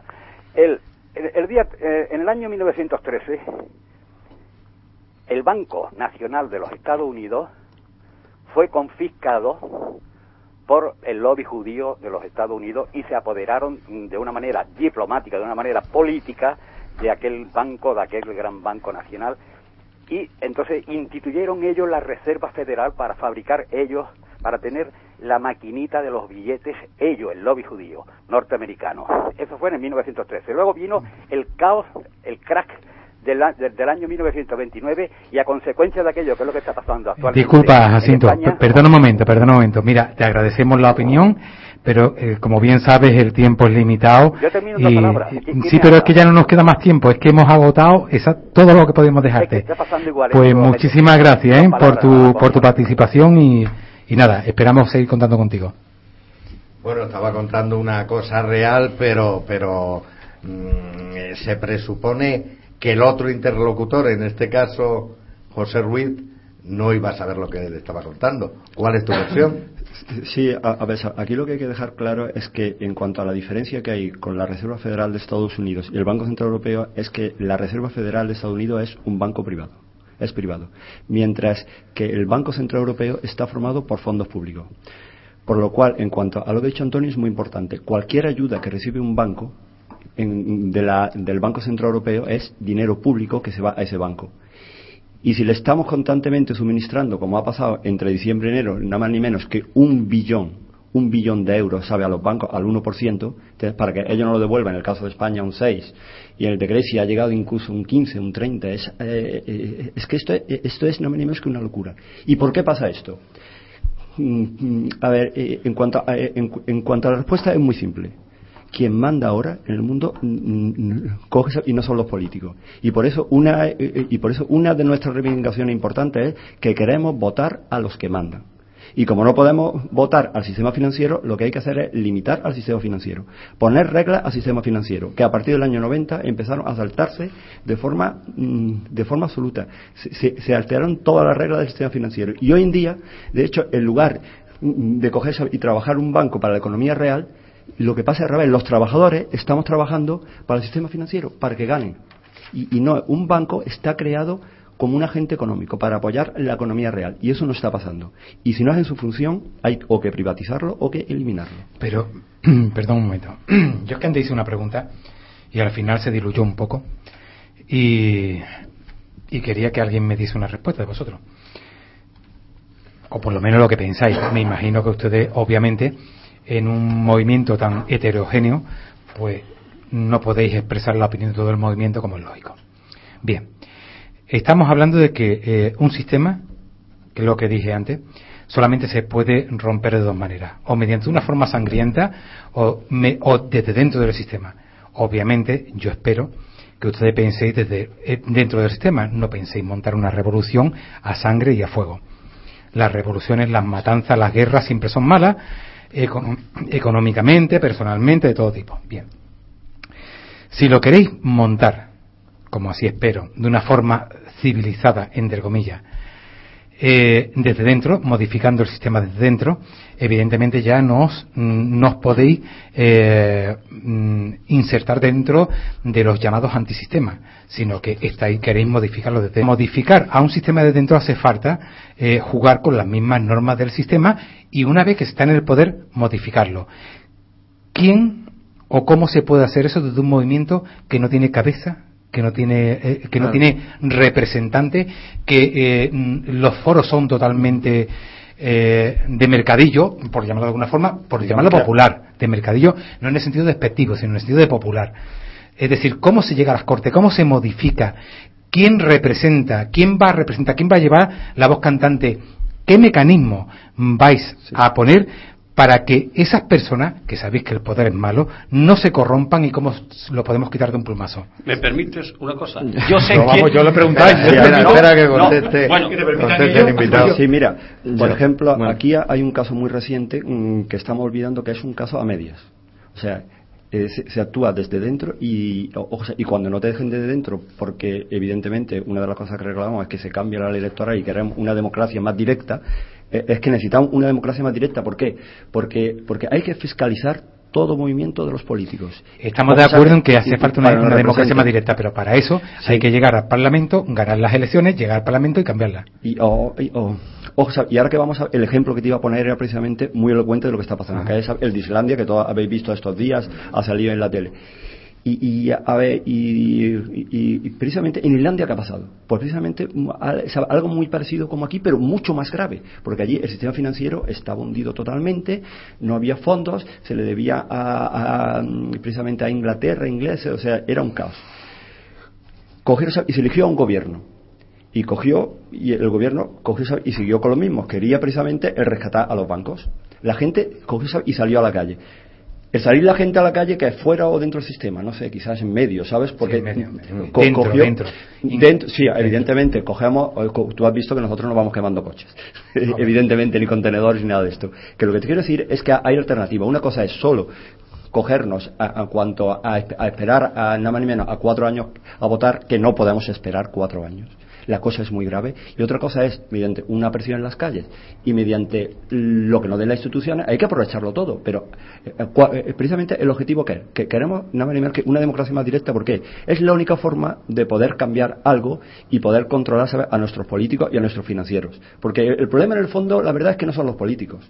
Eh, eh, El problema es, saber eh, el- eh, es el sistema financiero. Y los pero, políticos, perdón. pero, pero, ahí voy lo, lo que quiero decir. Pero claro, si los políticos, si algunos políticos, no lo voy a meter a todo en el mismo saco, si algunos políticos actúan como representantes del sistema financiero, hay que cambiarlos. Bien. Y hay que fiscalizarlos. Bien, perdona, es que lo son. Vamos a ver, los políticos actuales, todos responden a la banca, va, gane quien gane, gana la banca. Vamos a ver, los lacayos de la banca no van a cambiar las leyes para que no pueda seguir gobernando la banca. Vamos a ver, sí que hay soluciones. Y la solución, Islandia hizo un referéndum, referéndum, no votar cada cuatro años. ¿Y qué dijeron los islandeses? Que no nos da la gana pagar la deuda. Y no la pagaron. Y siguen viviendo y comiendo caliente. Y los que tenían dinero invertido, ingleses, holandeses o, o alemanes o rusos, se quedaron sin un duro y se acabó la historia. Y no lo han invadido con bombardeos ni nada. Sí, señor, yo quiero democracia más directa, más votar en referéndum muchas más cuestiones. En Suiza votan hasta si tú te rascas la cabeza o no y no pasa nada. Más democracia directa, votar cada cuatro años no. Y otra cosa, yo sí que lucho por la ley electoral de listas abiertas. Es uno de los principios que, por los que lucha el 15 y por eso yo me fui a la Plaza de la Constitución y hablé de ese tema y, dije mis chorradas. Yo sí lucho y desde dentro no se cambia. Eso de que dices tú de dentro, porque yo este sistema no me gusta, me da asco. Hay que reventarlo, no con bombas, con palabras y a eso he venido aquí a la radio. Antonio, ¿tú te crees que el ejemplo muy gráfico de lo que pasó en Islandia eh, ni, ni de modo parecido va a, pasar en España? Porque esto es un país de- allí los políticos que no habían cumplido están en la cárcel. Claro. Aquí hay una demanda por la gestión de Zapatero que ha llevado al país a la ruina, que ha presentado eh, manos Sí, que unidas sí. Y no creo que llegue a ningún sitio. Vamos a ver, porque las leyes que las hacen estos lacayos y sinvergüenzas y delincuentes, parlamentarios todos, y lo hice y tengo mi DNI si quieren queríarse contra mí, estos, allí hubo un referéndum, y el 80% se dijeron, "N- hay que juzgar a estos canallas y no pagamos un duro, y entonces se le juzgó. Ha resultado absuelto el presidente de Islandia, pero se le juzgó. Por supuesto, pero es que aquí no hay leyes para poder juzgarlos. ¿Y por qué? Porque ellos que tienen que hacer las leyes no las quieren hacer. Y lo que hace falta es quitarle el Senado inmediatamente, quitarlo, que no sirve para nada y gastan nuestro dinero. Y además, a mí no me gustan tantos planteamientos políticos altos. Piso tierra, Parlamento andaluz, con la mitad de diputados sobran. No bajarme el sueldito. Es Senado español, quitarlo, que es lo que pensamos 15M y no 15M. Muchos. Y perdón, antes yo estoy quitando mucho la palabra, igual que todos, al compañero Juan Antonio, a ver qué piensa del asunto. Yo voy a dar el número de teléfono que tenemos nosotros también por si alguien quiere participar en esta tertulia 952 05 70 83. Yo sobre lo que habéis hablado y ahora habla Bueno, Juan Manuel. Juan Ramón, estoy- Juan Ramón. eh, Juan Ramón, estáis cambiando todos el con lo que decía Luis. Hacer la reforma como se hizo en la transición. Obviamente. Dentro de la ley, pero también es más difícil y, y tampoco hay igualdad de posibilidades para todo el mundo. Yo coincido ampliamente con lo que estaba antes eh, mencionando eh, Luis, porque eh, a ni- yo a nivel personal creo que el movimiento 15M, eh, el año pasado, se vio que era un movimiento al principio fresco, abierto, veías a la gente dando sus opiniones, eh, mucha gente joven, eh, incluso también mucha gente mayor con el tema, eh, mucha gente también de mediana edad, mm, parados, etcétera. Luego mm, determinados mm, o muchísimos grupos radicales, radicales antisistema, eh, se metieron dentro de, esos movimientos, se vieron en todas las plazas, en las de Málaga, en las de Madrid en todos los lados. Siempre se han visto determinadas incluso banderas, eh, banderas republicanas, banderas eh, de grupos también, también antisistemas, es decir, pero el, el, fondo cuál era? El fondo era de, del movimiento popular, el movimiento de la gente, el movimiento del ciudadano, que mm, dijo, quiso salir a la calle y dijo, pues eh, basta ya. Basta, basta ya de tanto, como bien dice Antonio, de tanto golfeo que, que se produjo, pero que se sigue produciendo. Basta que cualquiera de nosotros o cualquier contertulio que nos esté escuchando en la radio entre en Internet y que ponga en Google simplemente beneficios banca 2012. Ahí mm, vamos a ver, y te van a venir uno por uno todas las entidades financieras de este país dando sus resultados del año pasado, en las que todos dicen que han ganado a lo mejor un 20% menos frente al año anterior, un 30% menos frente al año pasado, un 40% menos del frente al año pasado, que han ganado menos, no que han perdido. Es decir, con toda esta crisis que ha habido durante estos eh, últimos años y que la banca siga ganando el pastizal que está ganando, mientras hay más de 5 mm, millones de parados, el 50% de la juventud sin trabajo. Estamos viendo a políticos, bien Antonio decía, de politiquillos, que no quieren soltar la poltrona de, la de, de estar en las cajas de ahorros, gerenciando las cajas de ahorros. Hasta hace dos días hemos visto, yo no quiero mencionar a dos políticos de, del Partido Socialista, que ya no son diputados, ya no son eh, concejales, pero la poltrona de estar en una caja no quieren salir de ella. Yo conozco, me permites, conozco a uno que se llevó 505.000 euros, alcalde de León del PSOE, eh, el año anterior. Por ser vicepresidente, ni sabe conmigo, tiene puñetera idea de nada. Se llevó 505.000 euros. Las Ese, cajas, otro ladrón más. Las cajas de ahorro, por ejemplo, Bankia, Bankia es caja, era Caja Madrid. Estamos hablando de una caja de ahorros, no estoy hablando de un banco. Un banco se rige de manera muy distinta a una caja de ahorros. ¿Eh? Eh, mm, ahí tienes un, ejemplo. Ha estado dirigida por políticos principalmente. Y ahí, ahí ves el, el, el, resultado. Ellos son los mismos que quieren eh, estar dentro del sistema financiero, dominando y controlando durante, durante el tiempo que puedan estar sentados en la poltrona los, sus propios sus propios beneficios y desde luego mmm, el Partido Socialista tuvo la, la, oportunidad histórica de haber en los momentos de crisis económica en este país de haber nacionalizado la banca esto golfeo que estamos viendo ahora no hubiese pasado no hubiese pasado y lo que decía un, un contenturbio eh, hace, hace un momento el primer culpable de lo que está pasando en esta situación financiera es el Banco de España. El Banco de España tiene importantes técnicos, profesionales, eh, economistas, juristas, muy bien, muy bien preparados para haber evitado el golfeo de lo que está sucediendo. Los bancos tienen que cumplir una, unas normativas y tienen que cumplir un, un, unos regímenes y tienen que cumplir unos datos de solvencia todavía estamos, todavía estamos eh, esperando que la propia banca de esos activos que se llaman, entre comillas, tóxicos, tóxicos, eh, que en sus balances, en verdad, reflejen el valor real de esos activos que hoy, que hoy en día. Eso es simplemente un eufemismo. No, un eufemismo. Activo tóxico, oh, bueno, eufemismo. bien. Eh, bueno, llamarle pasivo. Y, y, y, una realidad. Cuando el pueblo ciudadano del movimiento 15M o el ciudadito de a pie, Antonio García Pérez, eh, Carlos García, vayan todos a su entidad financiera. Somos los mismos, ¿eh? Que, que, que Efectivamente. No... Y retiraran, y retiraran su dinero y su capital y que se lo pusieran debajo del colchón, ya veríamos ya veríamos qué estaría pasando. Como hacen los chinos. Ya veríamos qué pasaría en esta te nación. pagan en dinero a. Ya, ya, ya, veríamos qué pasaría en esta nación si todo el mundo fuera mañana a, a sus entidades financieras a decir. Sí, eso no te lo van a permitir, porque no hay dinero. ¿Cómo que no me lo van a permitir? Mañana si quiero saco yo, aviso mañana y saco mañana 5.000 euros, ya me gustaría tenerlos. Ya veríamos qué pasaría. Sí, lo, lo, que, lo que quería comentar precisamente es eso, ¿sabe? es que el sistema, eh, precisamente el sistema está montado sobre un apalancamiento brutal. ¿Qué es esto del apalancamiento? O sea, que el banco tiene a lo mejor un euro, pero tiene créditos o, o tiene, o sea, o debe a la gente 30. Precisamente, si todos vamos a, a por nuestro Era un dinero- 10% lo que permitían, ¿no? Sobre el Mm, capital impuesto. Sí, no, eso es sabe, el índice de caja, pero, mm, pero el tema es que como eso se puede otra vez volver a prestar, tú lo puedes sacar, meter en otro banco, eso se multiplica. Y uno de los grandes problemas es eso, en- que se está funcionando con un apalancamiento brutal.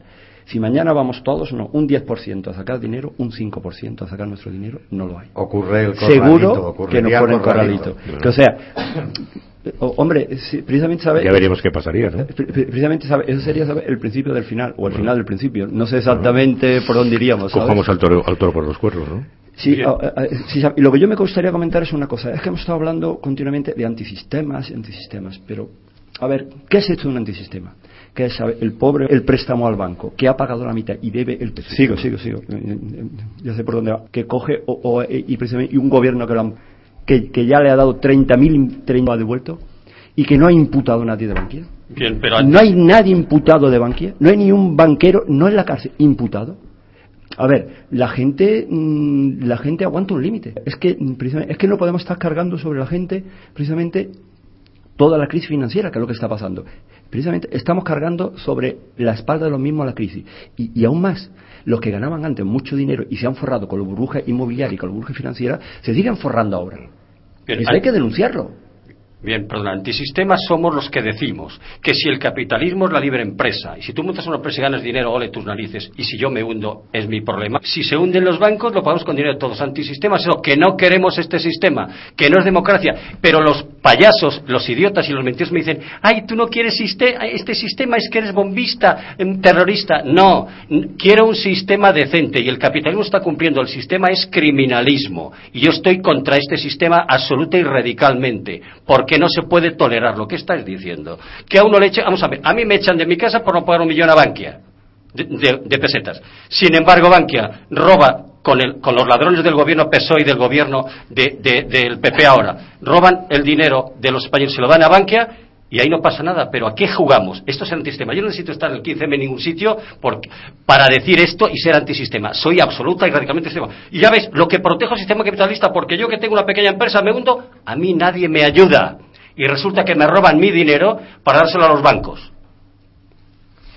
Bien, yo quería hacer dos apuntes. Uno a los representantes del 15M. Pero Cuando perdona, yo es que hablaba... un- una cosilla, es Sí. que está ahí todo, todo el rato aludiendo a nosotros como representantes.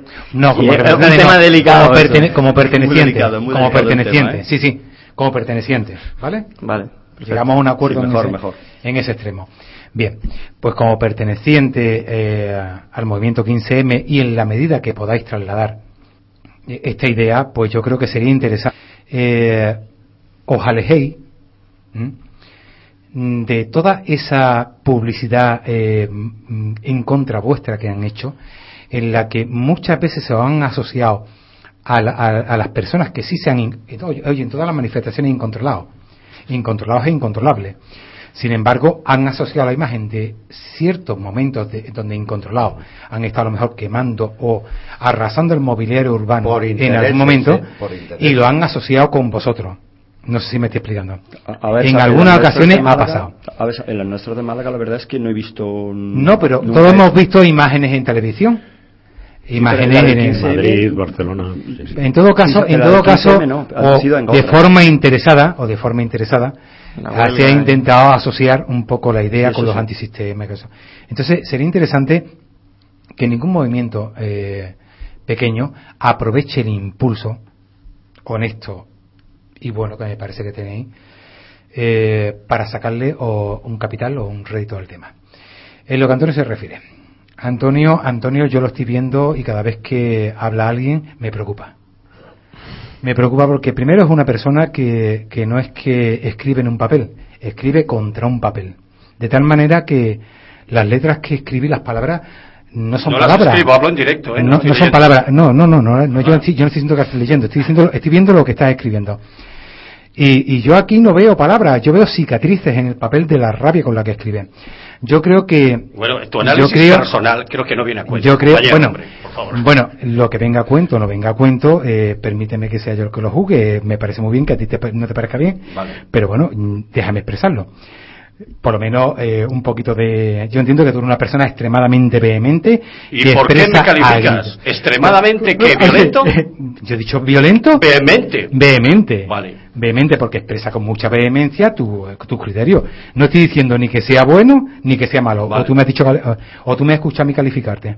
Te estoy escuchando. Estoy no, estoy diciendo que eres, que eres vehemente. No quiero ser el centro de la cuestión. Bueno, vale, me parece muy bien. De, de todas las maneras, Entonces yo creo que deberíamos de tranquilizarnos y cuidar un ¿Discutimos poco. ideas o discutimos eh, No, sobre discutimos, discutimos ideas y discutimos también los modos y las formas.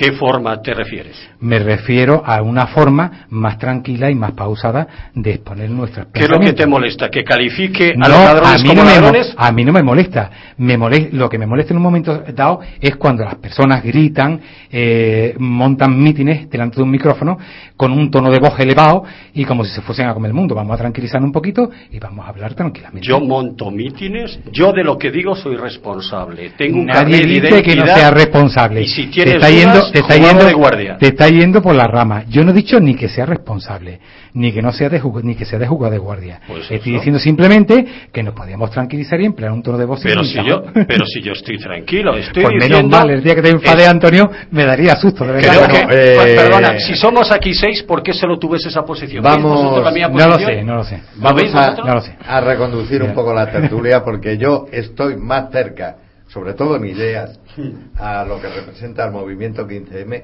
y además por motivos personales.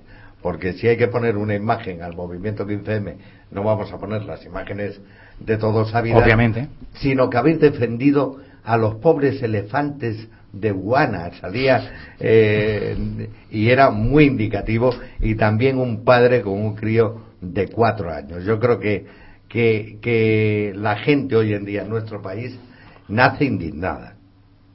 Bueno. Anda la leche. Eh, no sé. Yo no sé por, por dónde seguir la conversación.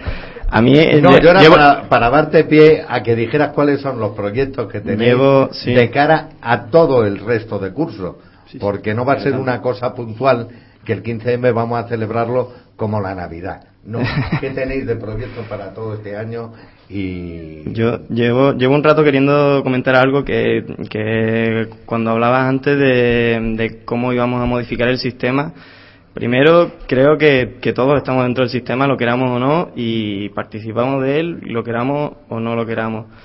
Y, y lo segundo, que, que creo que la, la forma que, que tenemos de, de- de influir es creando una conciencia política en la ciudadanía, que, o sea, el hecho de que, de que podamos estar eh, eh, promocionando ideas políticas en la radio, en la televisión y en, en medios que lleguen a más ciudadanos, eso a fin de cuentas tiene que influir en los políticos. Y si siguen haciendo oídos sordos como, como lo están haciendo ahora y si siguen intentando acallar determinadas voces, eh, algún día va, va a estallar y, eso no, no, no, no se puede sostener. Entonces, eso, eso es muy importante, que la gente discuta en las plazas y, y igual que en los platos de, de radio y en, en todos los sitios.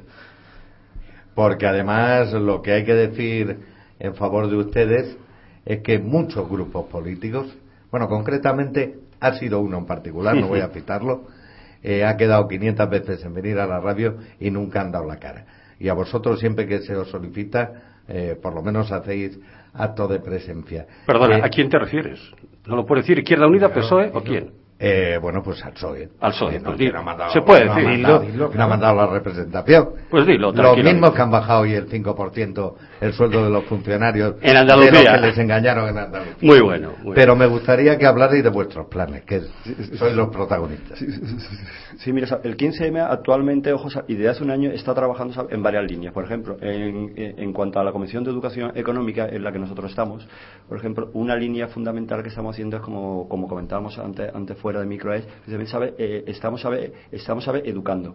¿sabe? Además de dar charlas en, en institutos, eh, en, en, ¿sabe? En mesas redondas, por ejemplo, estamos escribiendo mucho.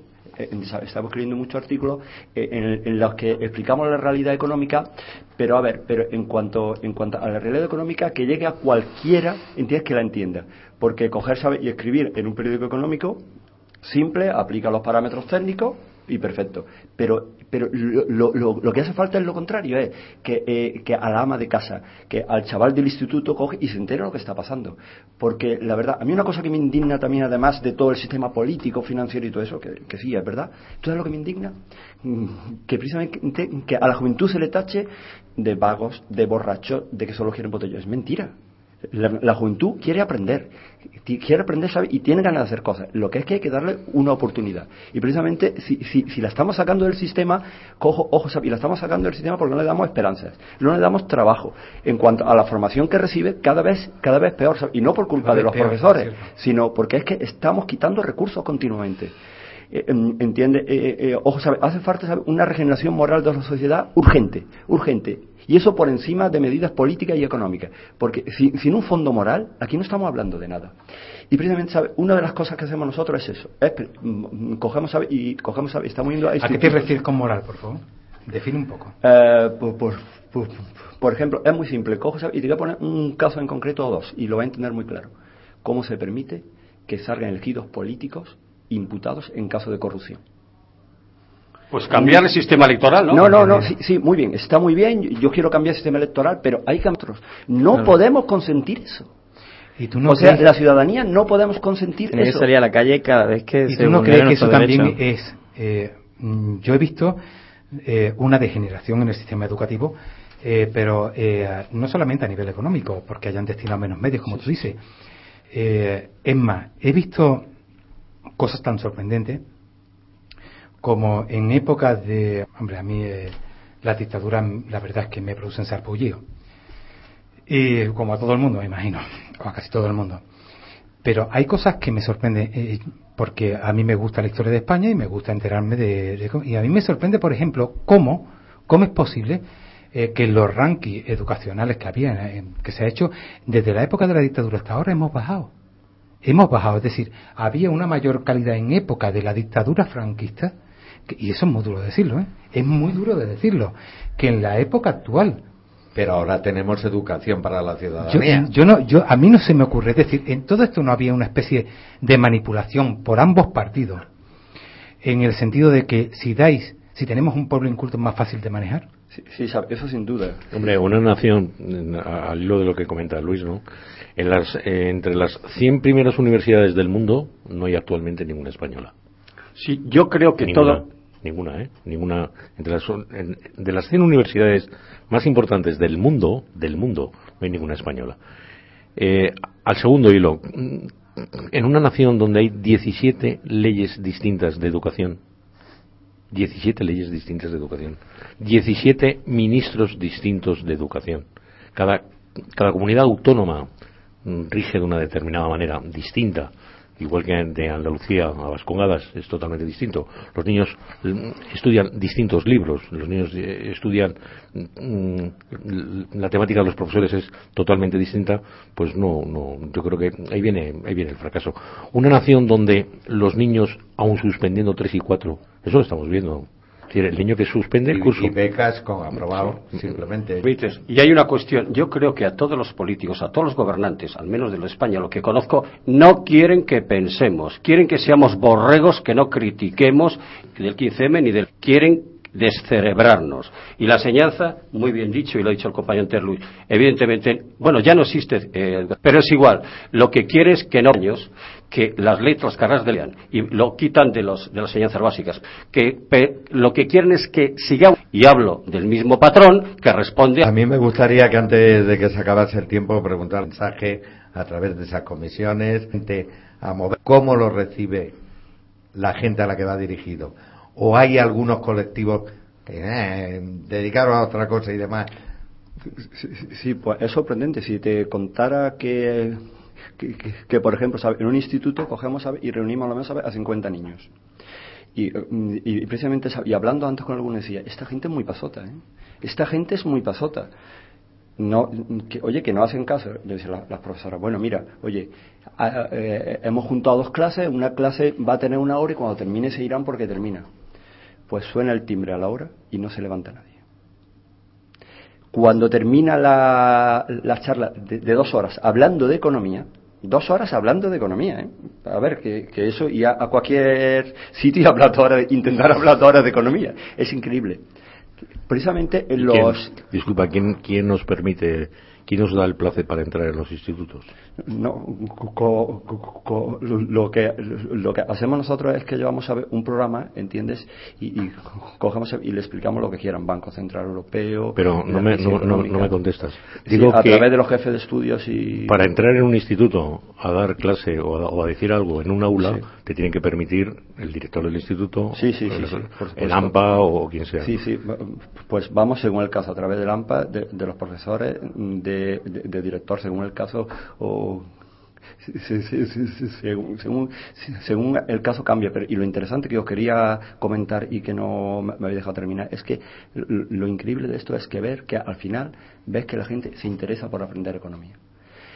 Y, o- ojo, sabi- o- ojo, sabi- ojo, sabi- y pregunta economía. Mm, El el tema es que habitualmente el formato de las clases, el entorno de las clases a quien va dirigida, igual no es el más apropiado para fomentar la enseñanza, pero que en la juventud, eh, eh, o, o en nuestros jóvenes, en nosotros mismos, hay ganas de aprender y ganas de, avanzar. Y eso es una cosa mm, que parece que es mentira, porque continuamente nos, mas- nos están machacando que los jóvenes son unos vagos, que no sirven para nada. Ojo, y ojo, y, si, y, ojo, y si tú coges a un niño de pequeño y, coges, y lo pones enfrente de una clase y empiezas a decirle, tú no sirves para nada, tu opinión no importa, al final es que se lo cree. Claro. No. Y ojo, no. Y aquí todos tenemos que aprender de todo. Uno mm, co- cogerán y tendrá más conocimientos que otro, pero ya te digo, todos, to- todos cogen y son importantes. Y si además este. continuamente estás recibiendo un mensaje televisivo por una serie de programas de telebasura donde la catadura moral de los mm, participantes es prácticamente nula, le hace Gran Hermano, le hace... Sálvame. Eh, y además no solamente de los participantes, sino el formato mismo, donde el mensaje es todo vale eh, por el dinero, donde no hay ninguna restitución moral, nada, lo que tú estabas hablando que había que intentar restituir moralmente a la sociedad española. Esto es complicado, ¿eh? Es complicado. Tenemos una educación que creo que ahora mismo está bastante corrupta. Corrupta en- no en el sentido de que haya corrupción dentro, que no lo sé si lo habrá o no lo habrá. No creo, no sino creo. en el sentido, sino en el sentido de que la educación como en sí misma está eh, mal, no está bien estructurada. Eh, no está bien enfocada en el sentido, Antonio decía antes que las eh, asignaturas de humanística se estaban eh, de alguna forma soslayando. ¿Por qué? Porque tradicionalmente la humanística, digamos que una de las cosas que da es sentido crítico. Y eso no interesa, no interesa. Entonces, eh, bueno, vamos a ver qué podemos hacer con todo esto. Yo sí, sí, perdón. Eh, sí, lo que quería comentar es que es muy difícil, quizás también, y, y lo, lo quiero romper, es una lanza por los profesores, es muy difícil dar una clase en donde hay por lo- mm, 25 o 30 niños, a, a lo mejor... Ahora va, ahora va a haber más. Sí, sí, precisamente, ahora va a haber más, alguno a lo mejor es ciego, otro tiene un problema de entendimiento, otros cogen y no dominan bien el lenguaje, y no hay recursos, porque realmente no hay recursos para sacarlo de esa clase y adoptarlos. Y eso sí es recursos, es verdad. Eso no es igual coger ¿sabe? y tener una clase con 15 niños y todos con el mismo nivel y, y, coger- y, y, coger- y separarlos por, por, niveles que no. Lo, lo que te quiero decir que al final, sí, es verdad que hay un problema de que, de que en cuanto a la educación social ha cambiado, el respeto quizá, la falta de esfuerzo es terrible. O- Ojo, ¿sabe? y no la falta de esfuerzo porque, lo, por- porque, no, por- porque y no se esfuerza, sino porque no se premia. Porque es que parece que todo es gratis. No hay gratis, las cosas cuestan. Por ejemplo, y si queremos un Totalmente derecho, nos va a costar algo. Ojo, ¿sabe? y toda esa cultura del esfuerzo se ha abandonado. Y no es culpa solo ni del sistema como tal, y y quizá, y quizá si nos miramos dentro todos tenemos un poquito de culpa y tenemos que reclamarla. Y por supuesto, con más recursos, evidentemente, en lugar de los 10.000 millones a, a- a Bankia, o, lo- o nada más ni menos que 200.000 millones que se han inyectado a- al sistema financiero español directamente, a través de avales, préstamos y todo eso. Y volvemos, porque Todo que el tiempo, el tiempo se acaba, ¿no? Nos queda un minuto. Es decir, eh, propuesta, ¿cómo vais, cómo vais a, a- a plasmar todo eso? Eso, eso quería intervenir yo porque hemos hablado de las propuestas, bueno, el- los proyectos de la Comisión de Educación Económica, pero también están surgiendo grupos de consumo que, como estamos viendo, que mm, a, fin de cuentas estamos participando de la democracia casi con, con nuestro consumo, con dónde movemos nuestro dinero, pues se, se están creando grupos también para para como seleccionar y para facilitar em, el acercamiento a los productores directamente, mm, intentando no, no ir a través de, de grandes empresas multinacionales, etcétera. Eh, bueno, esos son algunos proyectos. Luego hay otra gente, bueno, está la plataforma afectada por la hipoteca, que, que no es directamente 15M, pero un grupo afín que están promoviendo una ILP que, mm, que van a solicitar la, la dación en pago. La ILP, para quien no la conozca, no sepa lo que es, es una, una iniciativa legislativa popular, que es una propuesta de ley que parte de, de los ciudadanos a- al Parlamento. Sí, firmas. Sí, Pues hay, hay que recoger un montón de firmas. ante todo, agradeceros a José Ruiz y Pablo Conteras, representantes. Sí, pero- participantes en el movimiento. Miembros, miembros, miembros. Miembros del movimiento 15M y también de alguna manera reconocer en vosotros a toda la persona que está dedicando su esfuerzo, sus energías en ese movimiento y que a veces reciben todo lo contrario.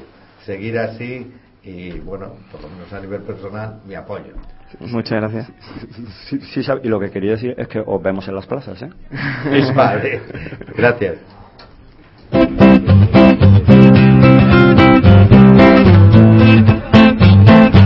Es la noche de César. Oh, yeah. Es radio. Oh, my God. Con César Vidal. Stand by me, no matter who you, are, no matter where you go. In life, you gonna need somebody to stand by you. No matter how much money you get.